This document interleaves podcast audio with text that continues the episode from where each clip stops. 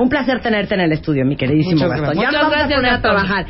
Miren, yo llevo prometiéndoles como dos meses que íbamos, a- o más, que íbamos a hacer un programa muy especial para todos ustedes, muy divertido, basado en dos libros sobre useless knowledge. Useless knowledge es conocimiento irrelevante, que en realidad no te sirve para nada, pero que es muy jocoso, divertido y amable saber. Pero, ajá, pero sí te sirve, ¿eh? Pero sí sirve por ¿Cómo aquello no? de la cultura general. Yo aprendí varias cosillas con estos Entonces, libros, ¿eh? estos dos libros, que son una joya, que algún día en alguna librería en Estados Unidos encontré y compré, se llaman Why Do Men Fall Asleep After Sex? O sea, ¿por qué los hombres se quedan dormidos después de tener sexo?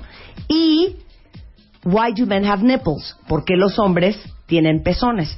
Los autores son eh, Billy Goldberg, que es médico especialista en emergencias, Mark Lehner, que es autor en Why Do Men Have Nipples, y fue un bestseller satírico impresionante. Luego entonces, el día de hoy, escogimos de estos dos libros un compilado increíble de cosas que uno siempre ha querido saber y que a lo mejor nunca se ha atrevido a preguntar.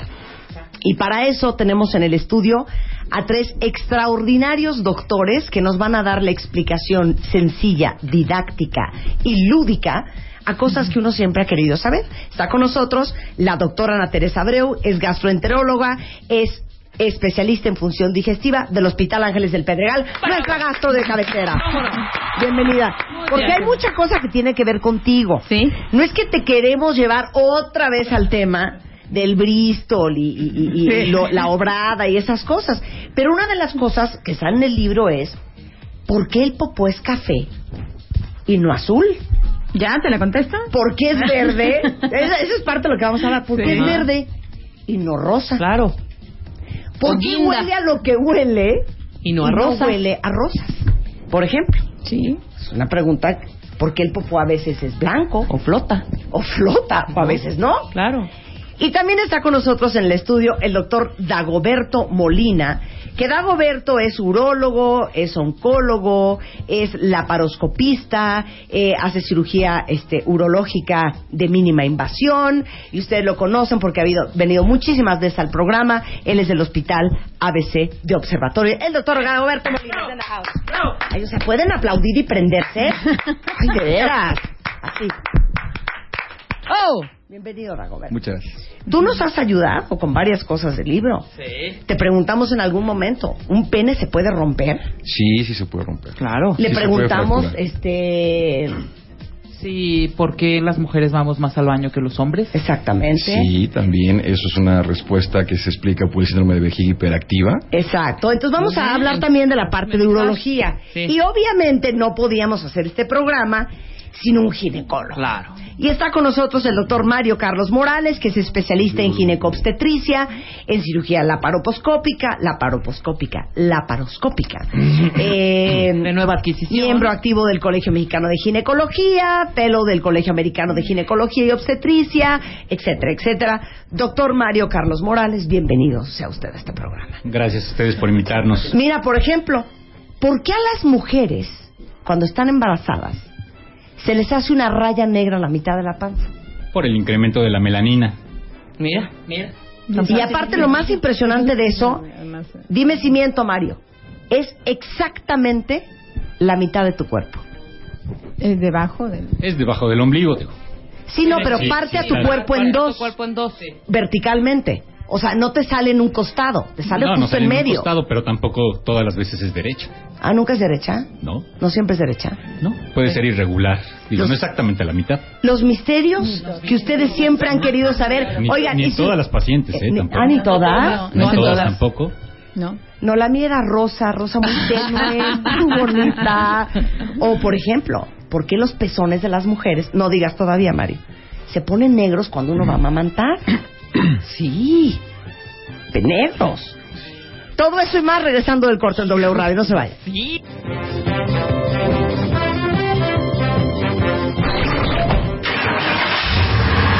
Estés en donde estés, no te muevas. and let the beat control your body. Ya volvemos. Marta de baile. En W.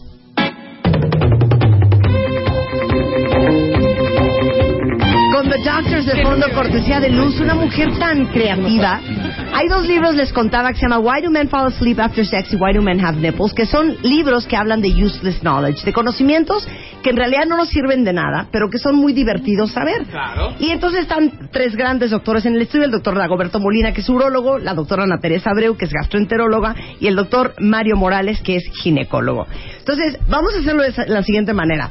Yo suelto la, la, la pregunta y entonces a quien le corresponda entra al quite. ¿Les parece?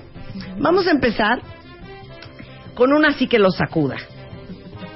En el libro, una de las preguntas que aparecen es, neta, neta, neta, ¿qué pasaría si te comes tu propia popo?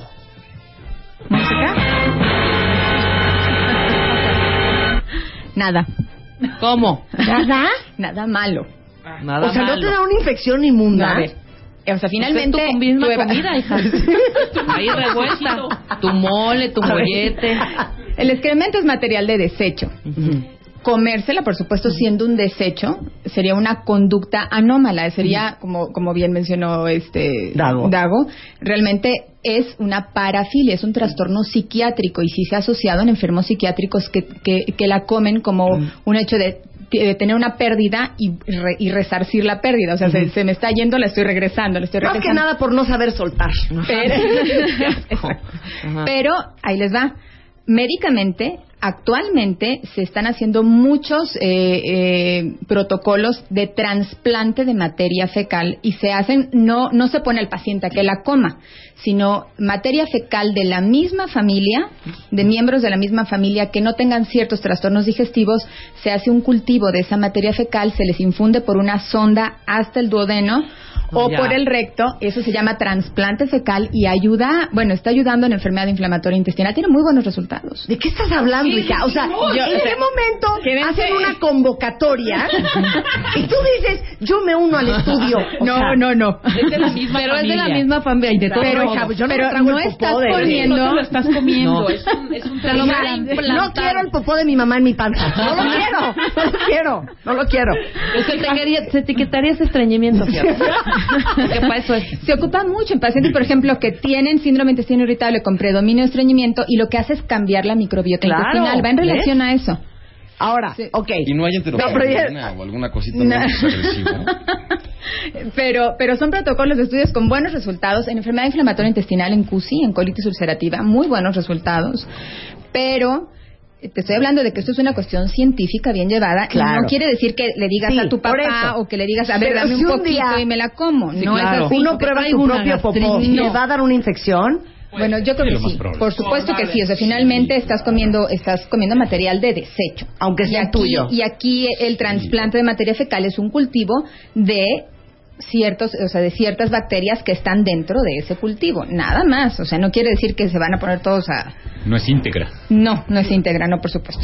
Y si, y si Rebeca se come mi Además, popó, los dientes quedarían. ¿le haría más daño a que si se come la suya? No, la internamos en un psiquiatra. Sí, no, esa es una cosa. Es una, es- o sea, la verdad es una enfermedad psiquiátrica. Claro. O sea, comerla. es- Ahora, pero yo lo que quería saber es que si te hace daño, o sea, si al día siguiente va a estar con diarrea o no. Pues yo creo que sí. ¿no? Una infección, sí. probablemente una infección. Y un si la aliento que ahí se encarga.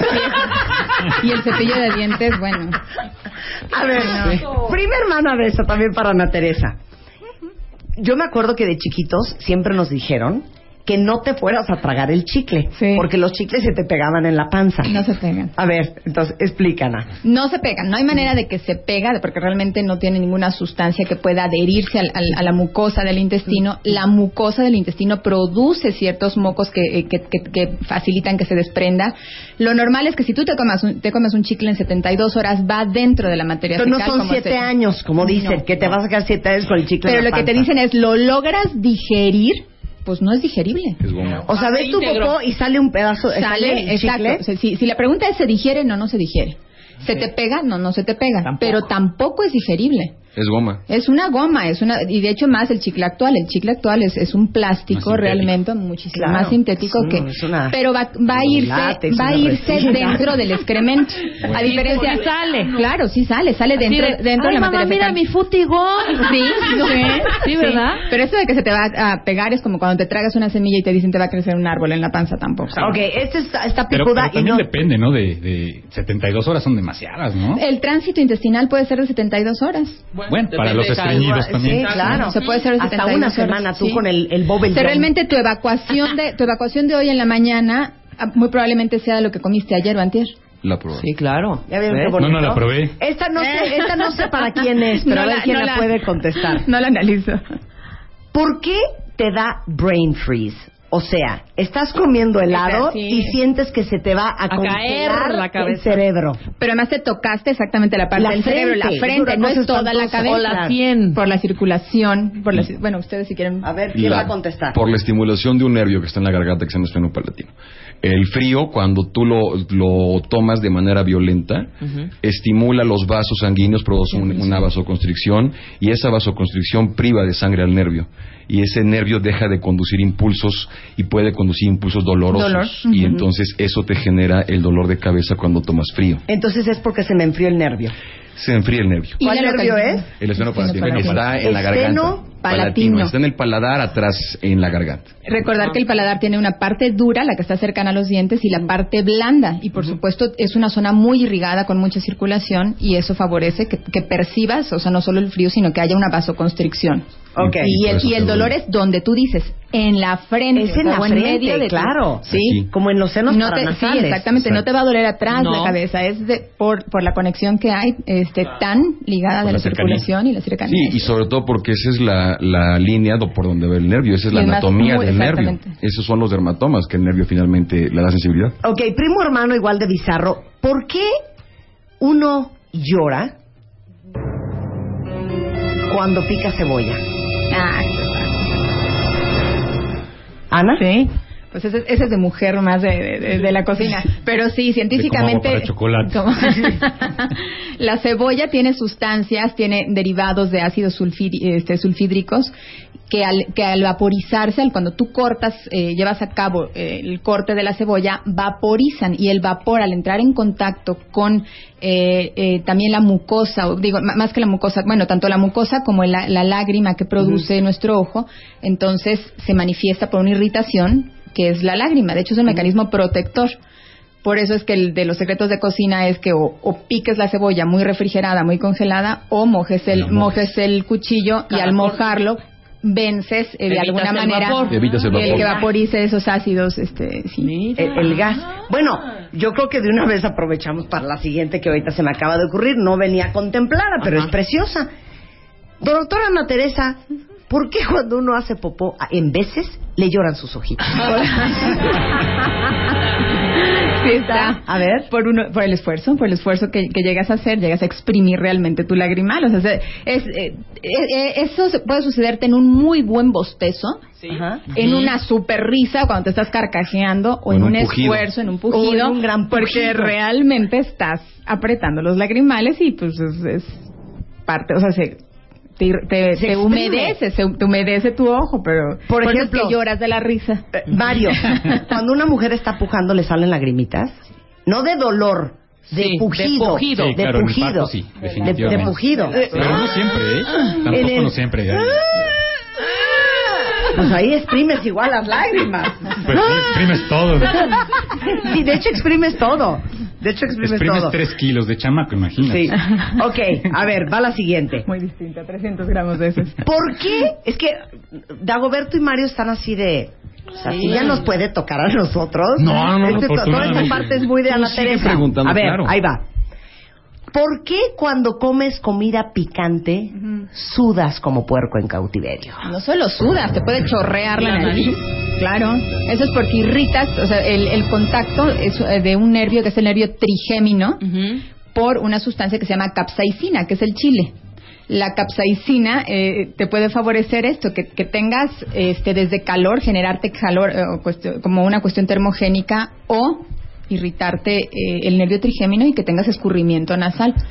Dice aquí, el flujo es consecuencia de la capsaicina. Capsaicina. Capsaicina. Capsaicina. Es chile. un químico irritante que se Sí. encuentra en los tipos de chile y Así es. estimula las fibras del sistema nervioso central es. que controlan la cantidad y viscosidad de las mucosas y otros fluidos en los pasajes nasales. Así es. ¿Y sabían ustedes que la capsaicina también se usa como terapia para el dolor?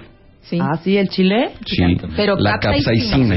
Esa sustancia que contiene el chile, que se llama capsaicina, se usa también para clínica del dolor, justamente por el efecto que acaba de explicar Marta. Ok. Y, y no todos los chiles tienen la misma cantidad de capsaicina. El que más tiene, el que está demostrado que más concentración tiene de capsaicina es el habanero. Hijo, yo amo el habanero. Yo también lo amo. ¿Ves, Chile? no es cuando más secretas, perdón, Bueno, cuando más pero- secretas pero en saliva. México, ¿no? eh, Sí, claro. México es el Creo que es el tiene. que más. Pero hay- no, hay- hay a nivel mundial hay un- claro, hay un que sí, estoy tiene de acuerdo. más de un millón de Sí. unidades Scoville Mm, y, y en este caso, bueno, el habanero tiene 50 mil. ya sé, no sé, no sé la cifra, pero, Scoville. pero ¿Cómo se llama? Híjole, se me fue el, el nombre. A ver, Hay que buscarlo. buscar el, ¿El nombre chile más picante del Sí, mundo el nombre del mundial. chile no me acuerdo. No, no. Oye, ahora, entonces Vi- cuando... vi- Vika Loki, una cosa así. Sí, cuando uno... Ahora, no todo el mundo suda por la capsaicina. No. Porque no, no estás comiendo la misma concentración de capsaicina. O sea, tú te puedes comer, no sé, un pozole con un poquito de Chile piquín. chile piquín y a lo mejor pues no te va a causar No, pero por ejemplo, yo puedo comer Y mucho chile y yo no sudo. Ah, claro, sí, claro, por supuesto. es la resistencia de cada persona. Por Claro. supuesto, hay gente que realmente está sudando y está, se están Y los limpiando pelones, cuando ¿qué tal? se- Que se llenan de, de Ah, puntitos. y siguen echándole salsa al taco, ¿eh? Y hay gente que nada más tiene rinitis, nada más tiene escurrimiento nasal por la irritación específica del trigémino. Bueno, esta pregunta es asquerosa, Totalmente. horrenda e inmunda. Le, le toca a Tere. Tere, ¿nos puedes explicar la verdadera causa del aliento mañanero? Si están en el protocolo que A ver. Bueno, eh, realmente eh, siempre tenemos bacterias desde, en- desde nuestra boca hasta el ano. Cuando nosotros nos dormimos, realmente no tenemos una deglución que nos permita limpiar la boca. Normalmente en el día, más o menos, pasamos saliva dos veces por minuto, en promedio. Y en la noche, mientras estamos dormidos, eh, lo que se ha calculado es que uno tiene ocho degluciones, ocho, solo, solo pasamos saliva ocho veces. Eso quiere decir que no estamos limpiando nuestra boca tan frecuentemente con saliva. Y la presencia de bacterias, nada más la presencia de bacterias favorece que éstas tengan su mismo proceso de fermentación de, de sustancias que están en los dientes o inclusive eh, también parte de la litosis o del mal aliento es la difusión de gases del intestino, que de intestino delgado en concreto, no de intestino grueso, que eh, por supuesto asciende hacia nuestro aparato respiratorio. Hay cierta, hay cierta difusión de gases. O sea, espérate, ¿cómo? Sí, a ver, a ver, número uno, la primera parte. Entonces, como no tragas mucho en la noche, No limpias tu la boca. saliva, que es la que limpia las bacterias, es. pues no, no, no hace el proceso. Sí, ¿Cuántas veces tragas si estás despierto más o menos dos veces por minuto. y dormido? Ocho veces en total. ¿En toda la noche? En toda la noche. O sea, por eso una tragada si te por hora. fijas, si te fijas es, es frecuente que, que escurra tu saliva en la noche cuando estás profundo Ujú. y solo cuando te estás despertando es cuando tragas, cuando tienes este, momentos de despertar es cuando deglutes. Entonces se Ah, calculan más. claro, por eso se te escurre la baba, porque no estás tragando. Claro. Sí, entendí. Y habitualmente se saliva agua. Ahora, pasemos a lo de esto de que, no, es que tiene mal aliento, pero eso viene del estómago. Más que del estómago, hay gente que te dice es del hígado, es del estómago, más que nada es del intestino. Eh, todo lo que comemos eh, tiene un proceso de digestión por bacterias dentro del intestino y estas bacterias eh, pueden tener difusión de ciertos gases, estos eh, en concreto gas hidrógeno, gas metano y con eso se favorece cierta difusión o, eh, hay cierta comunicación, el para no confundir al auditorio con los términos, hay comunicación del gas intestinal hacia el gas pulmonar y sí puede haber liberación en el aliento. Entonces, cuando exhalas, en realidad estás exhalando los gases de tu intestino. No, no, no, O sea, tú exhalas el aire pulmonar. Pero eso va junto con gas. No, pero parte del, parte del gas que llegó del intestino por difusión al pulmón también puede ser emitido, pero tú, tú eh, exhalas, Exhalas del- pulmón, del claro, Sí, exhalas del pulmón. Pero se puede ese mezclar. pulmón- ese Pero pulmón sí ya hay- viene maloliente. Puede suceder. sí. A ver, este es una para Dagoberto que acaba de llegar de Enrique Cervantes y es una joya. Dagoberto, ¿por qué cuando terminamos de hacer pipí algunos hombres nos tiembla la cabeza. ¿Cómo? ¿Cómo? ¿No será como un escalofrío más bien Más lo que quiere un decir? escalofrío. Como un uy. Mira, la verdad es que no lo sé. Es que, es que nunca lo había eso, tampoco. eso yo nunca lo había escuchado. Este, a lo mejor es parte como de un de un tic, de un ritual, de, de alguna situación propia de- del, del paciente, pero realmente con fisiología urinaria no tiene ninguna relación. Enrique, we have a problem. a ver, este es, este, es, este es muy tricky. ¿Por qué los bostezos son contagiosos? Hay muchas teorías. Realmente eh, puedes encontrar que no todos los animales bostezan. El humano, el chimpancé, el perro y algunos felinos bostezan y se dice que es por empatía eh, que Por puedes llegar a imitación. por imitación que puedes llegar a bostezar. Otras teorías te dicen que es porque cuando en un lugar hay hay, o sea, alguien bosteza, tu mismo sistema nervioso te dice, oye, a lo mejor hay falta de oxígeno y jala oxígeno. Pero realmente creo, yo, yo te diría que la respuesta que, que daría a esta pregunta es, no lo sé, no se sabe, no se puede fundamentar. Se dice que es por imitación. Por neuronas De hecho, ¿saben espejo. que los Es pescados empatía. que era la falta de oxígeno, pero... pues Los pescados bostezan. Sí, Y los pájaros bostezan también. ¿Sí? Sí, bueno, Nunca los gatos visto- obviamente ya los, Los han visto gatos y perros, obviamente. Claro. Pero además, si tú piensas en bostezar, además, solo por pensar, sí. bostezas. Mira, No, yo- ya voy a yo empezar. Mira, ya. A ver, pregunta para Mario. Mario, el título del libro. ¿Por qué los hombres tienen pezones? Dice mami. Bueno, muy sencillo, porque somos mamíferos, simplemente. Pero, pero es porque cuando Digo, no tienen una función, una función eh, específica, Glandular. glandular, eh, como, como amamantar, pero simplemente somos mamíferos y de hecho algunas pacientes o algunas eh, mujeres en la línea mamaria tienen Varios. varios, pezones. Ujú. Pezón supernumerario, sí, ¿no? pezones Sí, se llama supernumerarios. politelio. Entonces, la- a- algunas mujeres no solamente tienen dos, dos pezones, podemos encontrarles cuatro, seis, etcétera. En la misma línea que va desde la axila O sea, como gatita. hasta la ingle. Sí, sí. Exactamente, sí. como perrita. Pero como- espérame, Pues si ¿todas tienes funcionan? cuatro, pues ahí están. No. no, no tienen No. función. No, no, No, necesariamente. Yo siempre. conozco a alguien que tiene pezón supernumerario. ¿Sí? Y es como Pero un Las que pueden pellizquito. tener glándula, sí, las que pueden tener glándula son las que están a nivel axilar. Es así. Pero abajo prácticamente no. Es como un pellizquito. Ajá. Se Como un lunarcito y No, es- sí, es como si no se ve Y otro tejido- pezón. No, no, no, se ve como mamario un ese, piquete. Sí. tejido glandular. Sí. Ahora, se dice porque el embrión humano, eh, el factor femenino es lo que da inicio a la vida. Claro. Entonces, en un principio, en realidad, todos somos mujeres. Eh, la En- diferenciación, no es que todos seamos mujeres. Exacto. Eh, o sea, la, la diferenciación cromosómica, o sea, todo, eh, nosotros las mujeres tenemos XX y el hombre tiene XY. Entonces, el componente X, o sea, finalmente es el que eh, te podría decir que pod- podría genéticamente estar asociado por especie al hecho de, en, este- en nuestro caso, de ser, de ser mamíferos, eh, que sea una característica de todos los mamíferos, de los perritos, de los chimpancés, de los monitos, de los gatitos, de todos tenemos tenemos este pezones, pero la diferenciación genética masculina es la Por que evita que realmente no haya eh, la estimulación glandular en el momento de la adolescencia, en el momento del estímulo hormonal realmente. Porque Sí, sí, pueden no se desarrolla tener, la glándula Si no hay desarrollo eso, glandular. al principio son, son, son mujeres y a la semana 6 ya entra la- el factor La del di- varón. La, la diferenciación.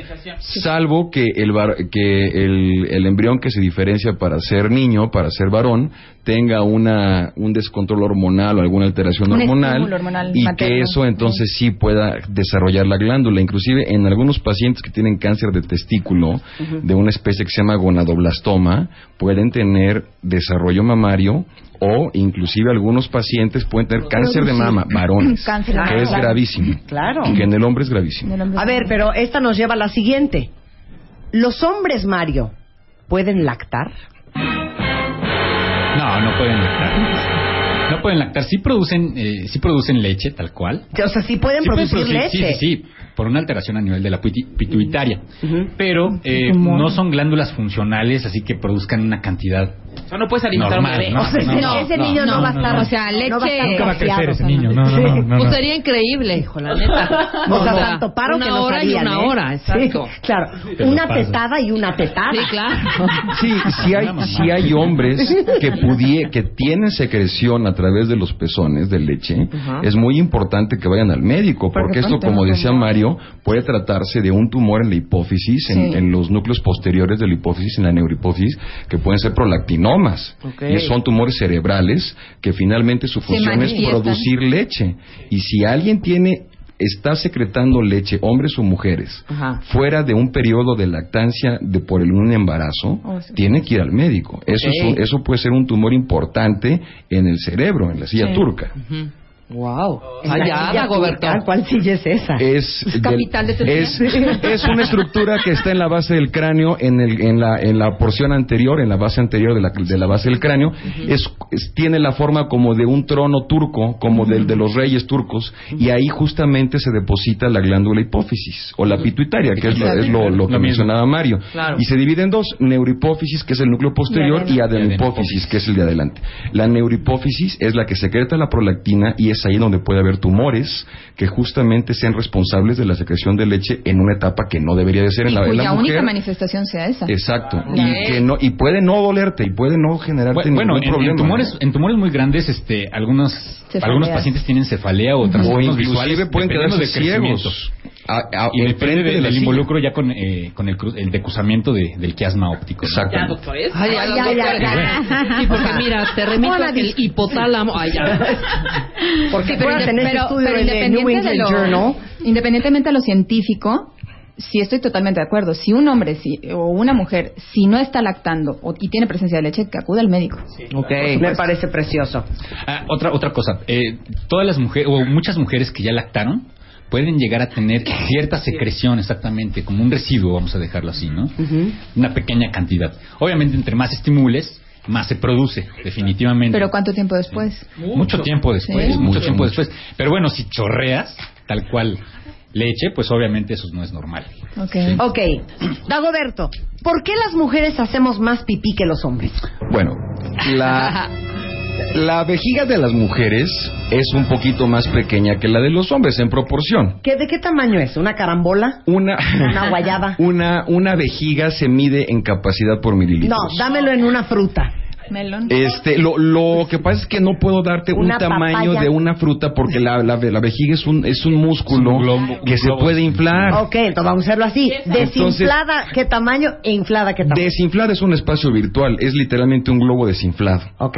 Inflada en un hombre adulto puede guardar entre 500 a 600 mililitros y en una mujer adulta generalmente O entre botellita de 400 más o menos. Una coca light. Todo todo el mundo eso? piensa ahorita que como como una botella de medio litro. Todo el mundo piensa que si tú te tomas medio litro de agua tienes que orinar medio litro de agua y no, eso es falso. Ajá. La verdad es que de cada litro que tú te tomas, solamente se filtran a la orina entre 125 y 250 mililitros. El resto del agua se distribuye, se distribuye para todas las funciones metabólicas. Muchos pacientes me dicen, doctor, es que yo me tomo un litro y no orino un litro. Si usted orinara un litro que se toma, tendría diabetes insípida. Sí. Eso no es fisiológico. Tiene que absorberse una gran cantidad de agua porque no la misma que tú te tomas es la que tienes que orinar. Existen trastornos en la vejiga que se llaman vejigas hiperactivas. Y estas vejigas hiperactivas, para eh, explicárselos, imagínense a la vejiga como un globo, como una pera invertida, en donde en el fondo de la vejiga hay dos marcapasos, como en el corazón. Cuando esa vejiga tiene un volumen de llenado suficiente para representar sobre las paredes 40 centímetros de agua, el marcapaso dispara corriente eléctrica. Y esa corriente eléctrica que empieza a disparar hace que el músculo se contraiga. Esa es la fisiología de la contracción muscular. O sea, ahí se Cuando- produce el esfínter. No, No. el esfínter está más Es otra cosa. Cuando esa vejiga se empieza a contraer del fondo hacia el cuello, hacia la salida, Ajá. es cuando expulsa la vejiga, el- el- la orina que tiene dentro. Y al mismo tiempo que la vejiga se contrae, tiene que relajarse el esfínter, es como una compuerta. Cuando esa vejiga no está suficientemente llena y la- el músculo empieza a tener disparos como si fuera una epilepsia en la vejiga, el paciente siente ganas de orinar aunque no tenga la vejiga llena. Y entonces el único reflejo que entiende el cerebro es yo tengo contracción y yo tengo que ir a hacer pipí. Y entonces me dicen, doctor, voy 500 veces al baño y orino un chorritito chiquitito. Eso se llama vejiga hiperactiva y es literalmente un cortocircuito por disparos eh, electromecánicos anómalos. Ok, O sea, pero entonces, entonces, las mujeres ha- hacemos más pipí porque nuestra vejiga es más chiquita. Es más pequeña y también tiene que ver, bueno, con el consumo de agua, en el clima en el que vivas. Estás en un clima muy frío, orinas menos. Ahora, estás en te un clima muy dos al hilo de los cuentavientes, preciosas. Bien. Uno, ¿por qué la pipí es amarilla y no negra o no naranja o no verde? Y dos, ¿por qué cuando haces popó se te sale un chorrito de pipí? Esa ya era de tu cosecha. Bueno. ¡Ah! Te lo juro que la acaban de preguntar. Cuando, cuando haces popó, se te puede salir un poquito de, de- de pipí porque estás sentado y el piso pélvico, los músculos Se relajan. se relajan, y entonces también se relaja el esfínter voluntario. El esfínter voluntario es el que controla la pipí, es con el que te puedes aguantar, pero cuando estás sentado en la taza del baño haciendo popó, evidentemente puedes relajar el piso pélvico y puede salirse un chorrito de o, o vaciar completamente la vejiga. Esa es la explicación. Oye, ¿Por eso- qué? No, tú has ruido, has ruido de haciendo pipí. Plop, plop. Ay, sí, Sí, un dueto ahí, un dueto espantoso. ¿Y por qué es amarilla? Porque la pipí se filtra en el riñón y el riñón le da, le imprime una coloración producto del metabolismo de algunos alimentos que son pigmento. principalmente la- lo- los derivados de la urea que vienen de las purinas y de estas cosas. Entonces eso es lo que pigmenta la orina, igual que la que la bilirrubina. Hay pacientes que pueden orinar y eso lo podría a- aclarar de una manera más detallada Tere porque ella es gastro. Hay pacientes que tienen cambios de coloración en la orina que no van directamente asociados a enfermedades urinarias, como por ejemplo una hepatitis. En, la, en la hepatitis tu orinas de un color mucho Ah, más muy color oscuro. coca, ¿verdad? Muy naranja, claro. no, no, muy naranja, o sea, Ah. muy... Orange crotch. Muy, oscuro. orange crotch, Así es. Naranja pirimir. naranja pirimir. y hay y hay otros y hay otros trastornos que no son oblea. enfermedades que se llama hipercromuria. Eso quiere decir que la orina tiene un tono diferente derivado de algún alimento que te tomaste, por ejemplo, un betabel. Cuando tú comes betabel o bebes un jugo de El betabel, betabel nos mete cada susto. la orina se pone roja o rosa. Y eso no quiere decir que sea sangre ni que tengas algún trastorno importante, O sencillamente. O anilinas. Eso es un trastorno de hipercromuria. Pues Bueno, con y pipí, regresa- popó, el betabel. Sí, también, también, en la ¿no? popó, también la Regresando pigmenta, del claro. corte, vamos a hablar desde por qué se te arruga la piel cuando pasas mucho tiempo en el agua, por qué los hombres se quedan dormidos después de tener sexo, qué pasa cuando alguien te patea el estómago y, te, ¿y qué es eso de me sacó el aire. Yo quiero hacer la 10 ahorita regresando del corte. ¿Cuál es la 10? Una muy bonitísima. Una muy Que preciosísima. muchas mujeres tenemos esa duda. Y si ustedes tienen alguna, mándenosla por mail o por Twitter y con mucho gusto se las contestamos. Ya regresamos, no se vayan. Estés en donde estés, no te muevas. And let the beat control your body. Ya volvemos. Marta de baile. En W. Solo por, solo por, solo por, solo por W. Radio. Son 11 de la mañana en W Radio y estamos hablando eh, de. eh, es una conversación sobre conocimientos irrelevantes, useless knowledge, en dos libros que se llaman ¿Por qué los hombres se quedan dormidos después de tener sexo? y ¿Por qué los hombres tienen pezones? Y son las respuestas a preguntas necias. Pero que de repente, mira que no está de más saber. Pues no, Y están hija. con nosotros el doctor Dagoberto Molina, que es urólogo, la doctora Ana Teresa Abreu, que es gastroenteróloga, y el doctor Mario Morales, que es ginecólogo. Entonces tú te quedaste con tu punto Yo quiero 10. hacer la 10, que creo que a muchas mujeres nos de repente nos saca un poco de onda. A ver. ¿Es posible que un Tampax, bueno, un tampón, se quede insertado en el cuerpo si la cuerda se rompe? ¿O se vaya por ahí, por los huecos? Bueno, ha pasado que, que, las, que llegan las mujeres a urgencias con tampones que no se pueden sacar, pero eso es- ¿Cómo que no se puede sacar? que ellas no se los pueden Ah. sacar. Ajá. Que ellas no Sí, se los pueden sacar. O sea, que es muy no absurdo podemos que, hacer nada por que no puedan introducir sus dedos Sí. y extraer el tampón. Ajá. Es No lo facilísimo. alcanzan. muy, muy facilísimo. O no lo, no lo alcanzan simplemente. Ajá. Pero puede ser tan grave que hay mujeres que se pueden llegar a chocar, o sea, tener un choque séptico, porque ese tampón se infecta. Entonces, en cuestión de Porque horas. se lo dejan. Sí, en cuestión de, vamos a suponer, en cuestión de 24, 48 horas, ese tampón puede crear una, una sepsis. O sea, solito no sale, eso es un- ese es el dato Y importante. te lleva Solito no lleva sale. hospital. y te lleva una condición gravísima. ¿eh? hay que tratar de Sí, sí. Por Entonces, eso- siempre se recomienda que las mujeres, pues, obviamente, sepan la anatomía para poder extraerse ese, ese tampón, ¿no? Claro.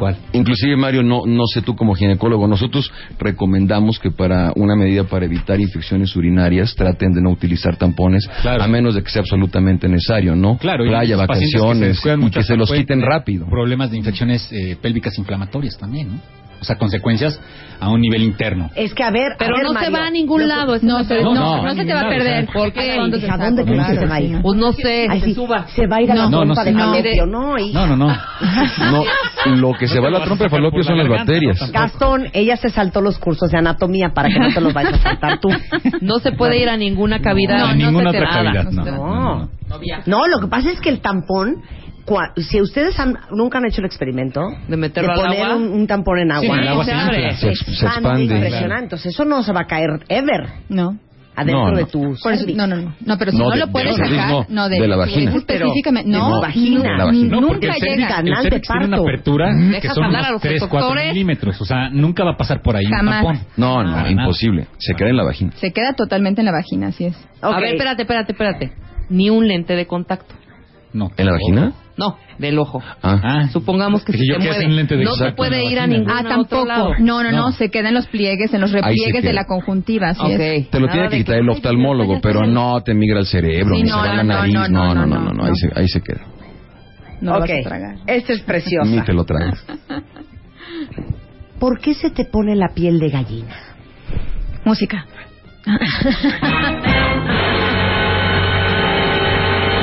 Pregunta, ¿por qué el Chapo está dormido hoy? porque eso es un fenómeno que se llama piloerección. Pilo erección.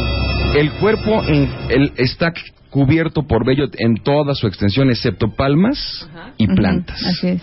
De tal manera que cuando tú tienes un estímulo, generalmente por frío, esos Miedo. o miedo, Miedo, que secretas otro es. otro tipo de, de neurotransmisores como adrenalina, catecolaminas, etcétera, eso produce que esos esos folículos donde está enterrado el pelito o donde nace el pelito del pelo se contraiga y eso es lo, lo que se llama piloerección Porque y esa hay es la piel de gallina porque hay un músculo. O sea, los Por mu- cada- esa- por cada por cada vellito, hay- digo, por- sí, por cada folículo hay un músculo que lo que lo puede lo pone en erección, exactamente. Ok, ahí va Y otra. sí, te- y sí puede ser por miedo, por frío, por estímulo este ¿Por mecánico. miedo sí. también? Sí, sí, liberas adrenalina Ay, y por la, emoción. y Por la emoción, adrenalina. sí. Claro. Por supuesto. Ay, Sí. ¿no? Sí, sí, sí. A ver, ¿qué es lo que Por realmente sucede en el cuerpo cuando se te duerme un pie? Ah, Se interrumpe el aporte sanguíneo o se comprime algún, alguna nervios, raíz nerviosa. compresiones nerviosas, así es. Eso le pasa a la gente que se queda estancada en el baño bastantes minutos y ya no se pueden levantar. Sí, por estar leyendo el- el Pero celular. entonces, ¿por qué? Porque se presionó. Sí, se Sí, es presionan la los vasos y se compresión. presionan, se presionan los, los nervios. y cortas la circulación también del pie. Si tú te sientas, hay gente que se sienta sobre una pierna, no, no han visto, o que tienen la pierna cruzada por mucho tiempo. Se les duerme. Y eso se les duerme y luego tienes hormigueo. Eso es porque se, se detiene parcialmente la circulación que le llega al pie y eso Y lo detecta el nervio y entonces genera esa sensación de, de- que pierde la sensibilidad y la movilidad y cuando le empieza a recuperar hormiguea. Es horrible. Bueno, ahí Sí, va es otra. desagradable. Sí, sí. Esta es la de oro. Esta es para Gastón. Para que desde chiquito se vaya enseñando. Doctor Dagoberto Molina. El pene. ¿Se puede romper? Sí, claro. Sí. Hay una entidad que se llama fractura de pene. Ay, El pene tiene mu- muchas envolturas, muchas cosas que lo cubren. Ajá. Y una de las más importantes se llama túnica albuginia. Esa túnica albuginia es un, un conglomerado de fibras de colágeno, como si fuera un, un cartoncillo. Cuando el pene está en erección, que es la única condición en la que se puede fracturar, no es porque tenga hueso, se llama fractura de pene porque se rompe la túnica albuginia, solamente en erección. Pero es como, que- como un cartílago. Como que- Es, es como un, como un cartílago de, de pollo, eh, de esos del blanco ya que, que tienen, Sí. que lo puedes romper con las manos. Más o menos esa, esa es la consistencia que tendría la, la túnica albuginia. Cuando el pene está en erección y tiene un trauma coital, es, es decir, eh, durante el coito se dobla en erección, Pero ¿cómo puede pasar eso?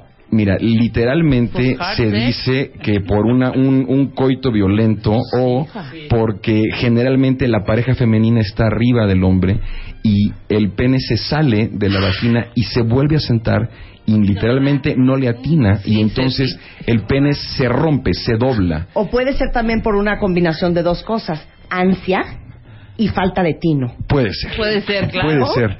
Y se rompe y entonces es una condición de urgencia inminente porque genera toda la salida de la sangre que está conteniendo los cuerpos cavernosos y el pene literalmente se pone del color y del tamaño de una berenjena. Así llegan a urgencias y tienes solamente entre 4 y 6 horas para reparar esa fractura de pene, si no el paciente queda con disfunción eréctil de manera permanente. Entonces, sí es, es una entidad que no es muy frecuente. Es raro, ¿no? Sí. Sí, es raro, pero sí se presenta. ¿Cómo? Por un centón. pues, Y, y- y saben qué es lo, lo más triste de esto que realmente sucede casi siempre a, a deshoras, ¿no? En las noches. Sí, en las noches. Y entonces eh, tienen que correr al hospital, tienen que hablar al médico. Vaya, es un es un problema grave, pero tienen que atenderlo de inmediato. ¿Y se oye? ¿Se, Se oye. Se oye. Se describe la sintomatología como un crack, como, como si tú rompieras una vara, su- suena crack, porque se rompe la albujinea. ¿Y Y, es, dolor? es un dolor increíble. Ay, no. ¿De desmayo? Depende del umbral que tenga cada paciente, pero sí es un dolor muy intenso. Y sabes que más que el dolor, Rebe, la angustia de ver que el pene se pone de, a de este color, ¿no? Claro. Entonces dices, bueno, esto que algo me está pasando ¿Qué gravísimo. me hiciste? Y generalmente se repara. Gangrena, Jacobo, gangrena.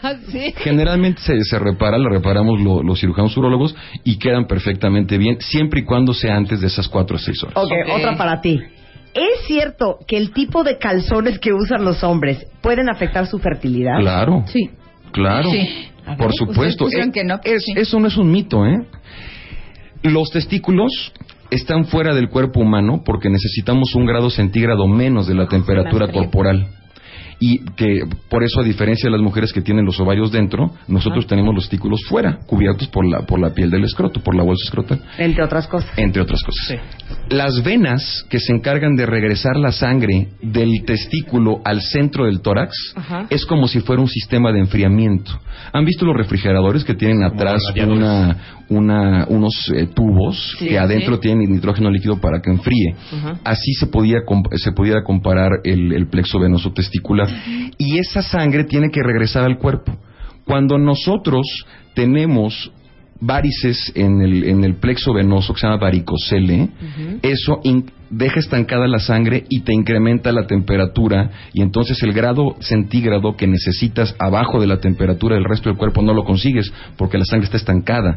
Es como una señora que tiene varices en las piernas, se ponen gorditas, calientes, dolorosas y, al- y el testículo le pasa lo mismo. El calor el calor disminuye la producción en cantidad y en calidad de espermatozoides.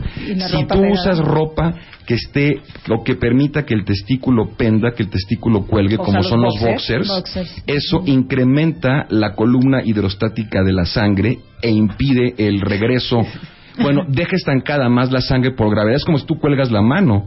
Tú, Sí. cuel- tú cuelgas la mano un ratito, Ahora, las venas se te van a, ¿Los boxers son peor? Los boxers son malísimos. Ah, sí. Ah, pero Yo depende también que tan apretado sea, ventilación. No, nosotros recomendamos siempre ropa interior ajustada para que evite que el testículo cuelgue. O sea, pero que una truza trueno. Este, hay de diferentes marcas, pero si tú ¿Una puedes, truza Calvin Klein? si tú puedes tener una ropa interior que te permita tener los testículos pegados al cuerpo, es mucho mejor que si los traes con un boxer porque cuelga y por efecto de gravedad se congestiona.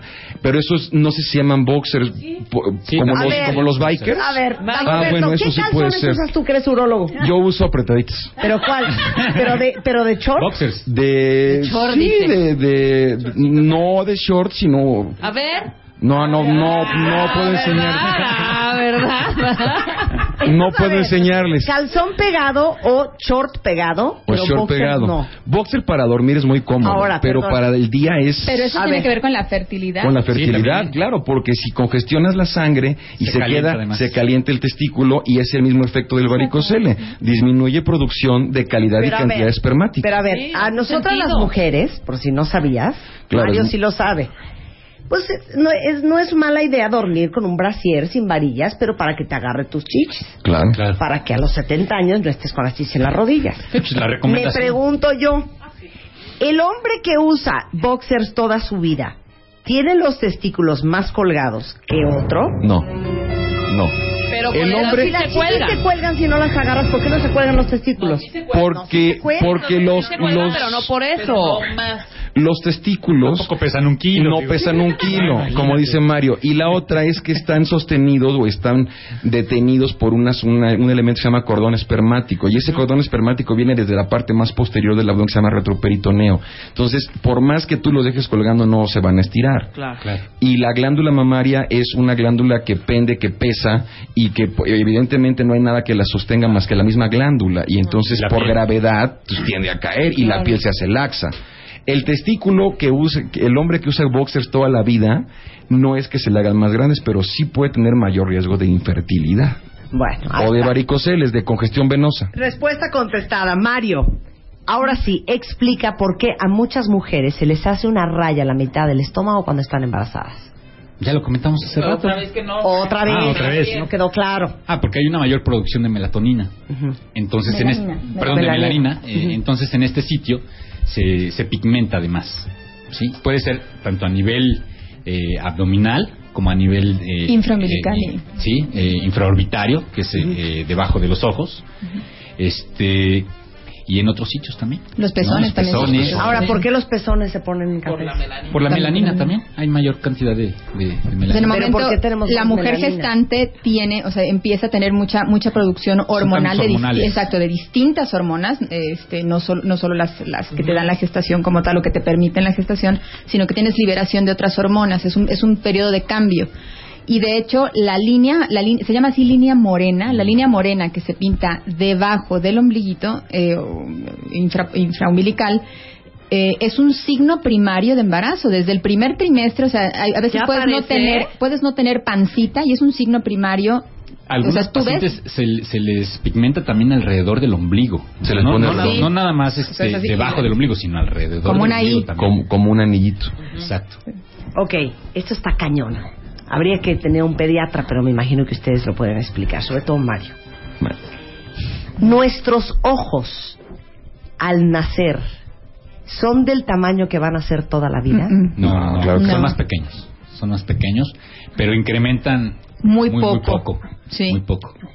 Pero sí, sí. O sí, sea, sí. ¿para qué edad ya un niño Para los tiene tres los años ya de- para los de- tres sí, años. ya. A los 3, 4 años ya, ya tiene el tamaño La órbita, o sea, la- el hueso orbitario a los 3, 4 años del cráneo ya está perfectamente Ya está expandido. definido, ya está expandido, ya se cierran este, las, las eh, ¿cómo se llaman Las estos? suturas, Las uniones. las. Ay, ya, Ya se- cálmate, diablo. Las. Bueno, las, las articulaciones no móviles del cráneo. Sí, sí, sí. Sí, ya, Una ya, para- ya están cerradas y ya, ya el globo ya no crece más. Cuando crece, que es una enfermedad, eh, eh, por ejemplo, exacto, cuando es por problema de tiroides, por eso es que el ojo crece hacia afuera. O la gente que somos miopes, que somos de ojo grande, es por eso, porque el globo ocular no es un globo redondo, sino como un Más güerito. alargado. Y ya no tiene espacio para crecer adentro porque está el hueso, entonces crece Sí, hacia exacto, afuera. ¿cómo? Exacto. Ni modo que qué. Ni modo que para dónde. Ni modo que Ahora, ¿Por qué el sudor huele y mancha? Tan, tan, tan, tan. ¿Por qué? a ver. Pues es una producción de principalmente de líquidos, o sea, hay, hay una secreción de líquidos. En de una zona glandular. Exactamente. Habitualmente a nivel axilar y obviamente tenemos Glándulas. eh, bacterias también, ¿no? Entonces, En la piel hay conjuntarse- bacterias. Al conjuntarse bacterias con sudor, con grasa, Hormonas, etcétera, sí. pues obviamente todo esto. Huele. ¿Por qué otro pone no amarilla. huele? Sí, sí huelen como Oiga, no. si huele, ¿de ¿Cómo? qué hablas? Ahora, Te equivocas, ¿Cómo Rebe. que otro hueco no huele? ¿De qué bueno, hablas? Bueno, o por ejemplo... Porque no tienes glándulas. O sea, en, en, en No la zona hoyo. axilar. Pero, pero fíjate, si, no si tú glándulas. corres, Más cantidad. ven, ven esta ropa glándulas. deportiva de, de las marcas que son dry fit y que se secan rápido y todo esto.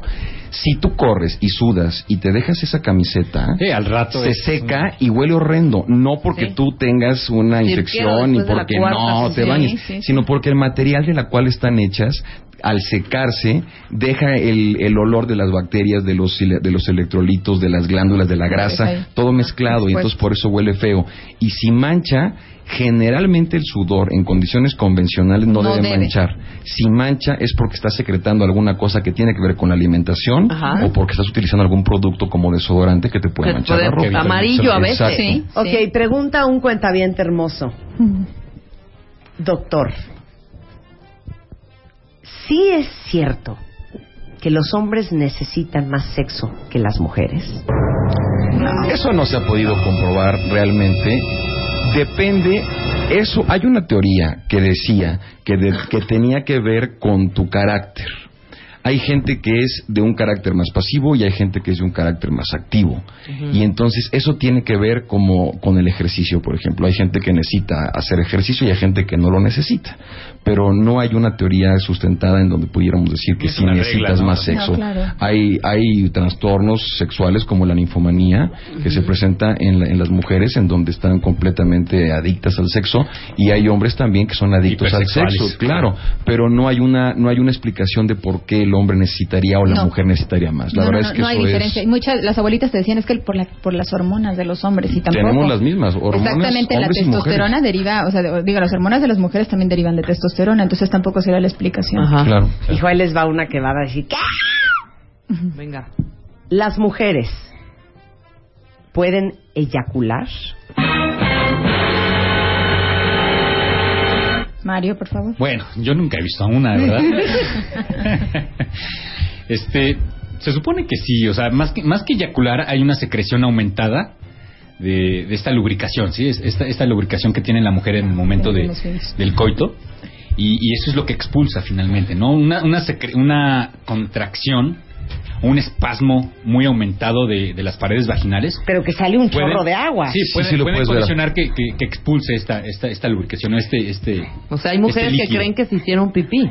Sí, exacto. No, de verdad. A ver. Durante, sí, como lo comentaba yo, durante el, hay fases del ciclo sexual y durante la fase de la meseta o de la excitación antes de llegar a la meseta, que es la etapa más duradera durante el coito placentero, las paredes de la vagina secretan una, una- un líquido lubricante para que no tenga fricción durante el coito o no, no se lastime esa mucosa.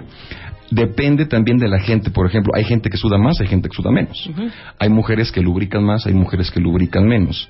Y dentro de las mujeres que lubrican más, como decía Mario, en el momento del orgasmo hay una contracción de las paredes del piso pélvico que involucra las paredes de la vagina y que pueden expulsar ese líquido que secretaron durante el coito al exterior. Y eso es lo que se conoce como una eyaculación femenina. Pero realmente no hay una eyaculación como en los varones, sino Claro, que no, es no, no, no una tiene ningún producción conton- contenido, por ejemplo, como en el espermático. no, nada, nada, no, no, no. No, pues tiene no, otra función. imagínate. No, no, no, es, es Una como... mengambrea, una mezcla ahí de... Demasiado kinky. A ver, Qué bonito. Ana. ¿qué es el hipo? Ah, el ¿Y hipo- cómo te deshaces de él? Uy, hay muchas maneras, pero a ver, el hipo realmente es la manifestación de que el diafragma, el músculo que divide el tórax del abdomen, dicho de otra manera, la rachera, ese es el diafragma, eh, eh, lo que se irrita, se irrita el nervio frénico, Nervio frénico. y se manifiesta, esta irritación puede ser por reflujo, por distensión gástrica, eh, básicamente. Pero cuando nos dio hipo y estábamos Y no te lo quitas, y no te lo quitas. hipo, ¿qué fue lo que pasó? se irritó el una de dos o tienes mucha distensión gástrica y eso está irritando el nervio frénico y se, se manifiesta por hipo o tienes un, un episodio de reflujo que también lo irrita y puede manifestarse no siempre pero puede Pero que manifestarse es un no es porque aire tragaste que aire. Es, no, es no, el no. mismo ejemplo que No, platicamos del helado, ¿no? Es, una, es un fenómeno de contracción del músculo. O sea, es contracción, contracción. El nervio se irrita como cuando comes un- el helado, que te duele la, cabeza, igual se irrita el nervio frénico por lo que decía Tere. Por cualquier circunstancia, gases, porque tuviste reflujo, porque tienes una comida muy irritante, se irrita ese nervio frénico y ese nervio frénico Por es el responsable de que el diafragma se contraiga. Frénico. Ese es el que, el que le da la inervación al... al- Que Marta tiene hipo, se te irritó tu nervio frénico. Tienes una contracción espasmódica del músculo diafragma secundaria a una irritación del frénico. Claro. Así es. Y es malo. ¿Cuál ha sido lo- el, el más tiempo que puedes tener hipo?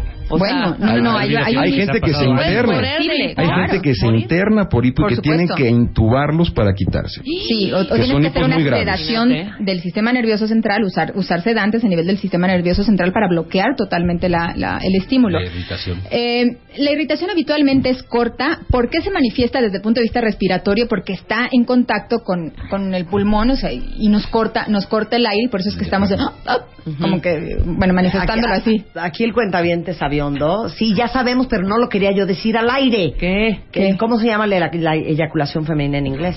¿Cómo? Squirt. Squirt, exacto. Squirt. Exacto. Squirt. Sí. Bueno, remedios de ¿Qué? hipo. Ay. Está cañón. Ah, ahí te calmas. Sí. A Ay, ver, por favor. esta ¿Cómo es se una- quita? ¿Cómo se quita el hipo? Ah, Remedios. ¿cómo se quita el hipo? ¿Aguantas el aire? No.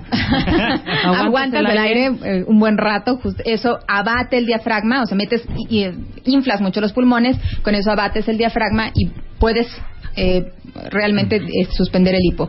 Otro remedio es poner un poquito de azúcar debajo de la, de la, La lengua. lengua. E, e irse absorbiendo lo dulce parece ser que puede Y aquí ayudar dice que una cucharadita de vinagre. te dicen también que cucharat- cucharadas de vinagre, en- que si les das un susto y los distraes desde el punto de vista El del- hilito rojo a los revés. bebés. Ese Ah, pero el, el hilito rojo tiene su explicación. ¿Cuál? Cuando tú haces viscos, o sea, cuando tú tienes juntas la mirada hacia el centro, estimulas a los nervios vagos. Ah. Y los nervios vagos tienen un Inervan tubo reflejo del tubo digestivo. Y digestivo. eso precisamente es lo que hace que se secrete una sustancia que se llama acetilcolina y esa acetilcolina Mueve. inhibe la contracción. Y mueve la tripita. tu, tu, tu, tu. Eso sí tiene su es. explicación. El, el- el que hagas visco o que tomes un vaso de agua al revés es el mismo fenómeno, es un, es un estímulo de los nervios vagos. Este es Que es lo del precioso. azúcar y es el... Esto Exacto. es preciosa. Y esta la pregunto en cuenta bien, aunque no lo crean. ¿Por qué el pexi, o sea, lo que viene siendo la flatulencia, Ajá. se puede prender con fuego? Por gas metano. Por, el- por el gas metano. Gas metano. Claro. Pero oye, ¿Qué? Después de un corte, no se vaya.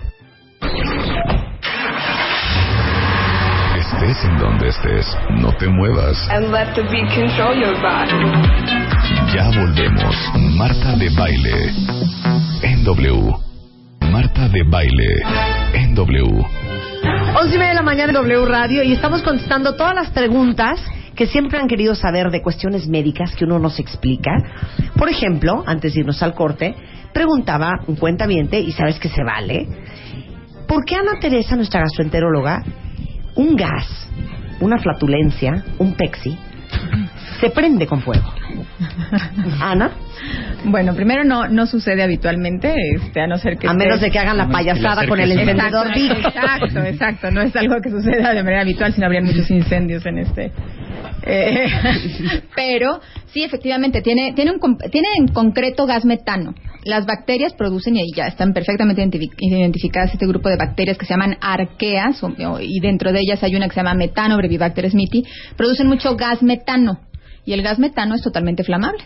Entonces, si hay exposición de fuego con el gas metano, bueno. Ahora, esta es otra pregunta, prima hermana de esta. Si no te ves, o sea, te dan ganas de echarte un pum, ¿A dónde se te va? aguantas, ¿a dónde se va?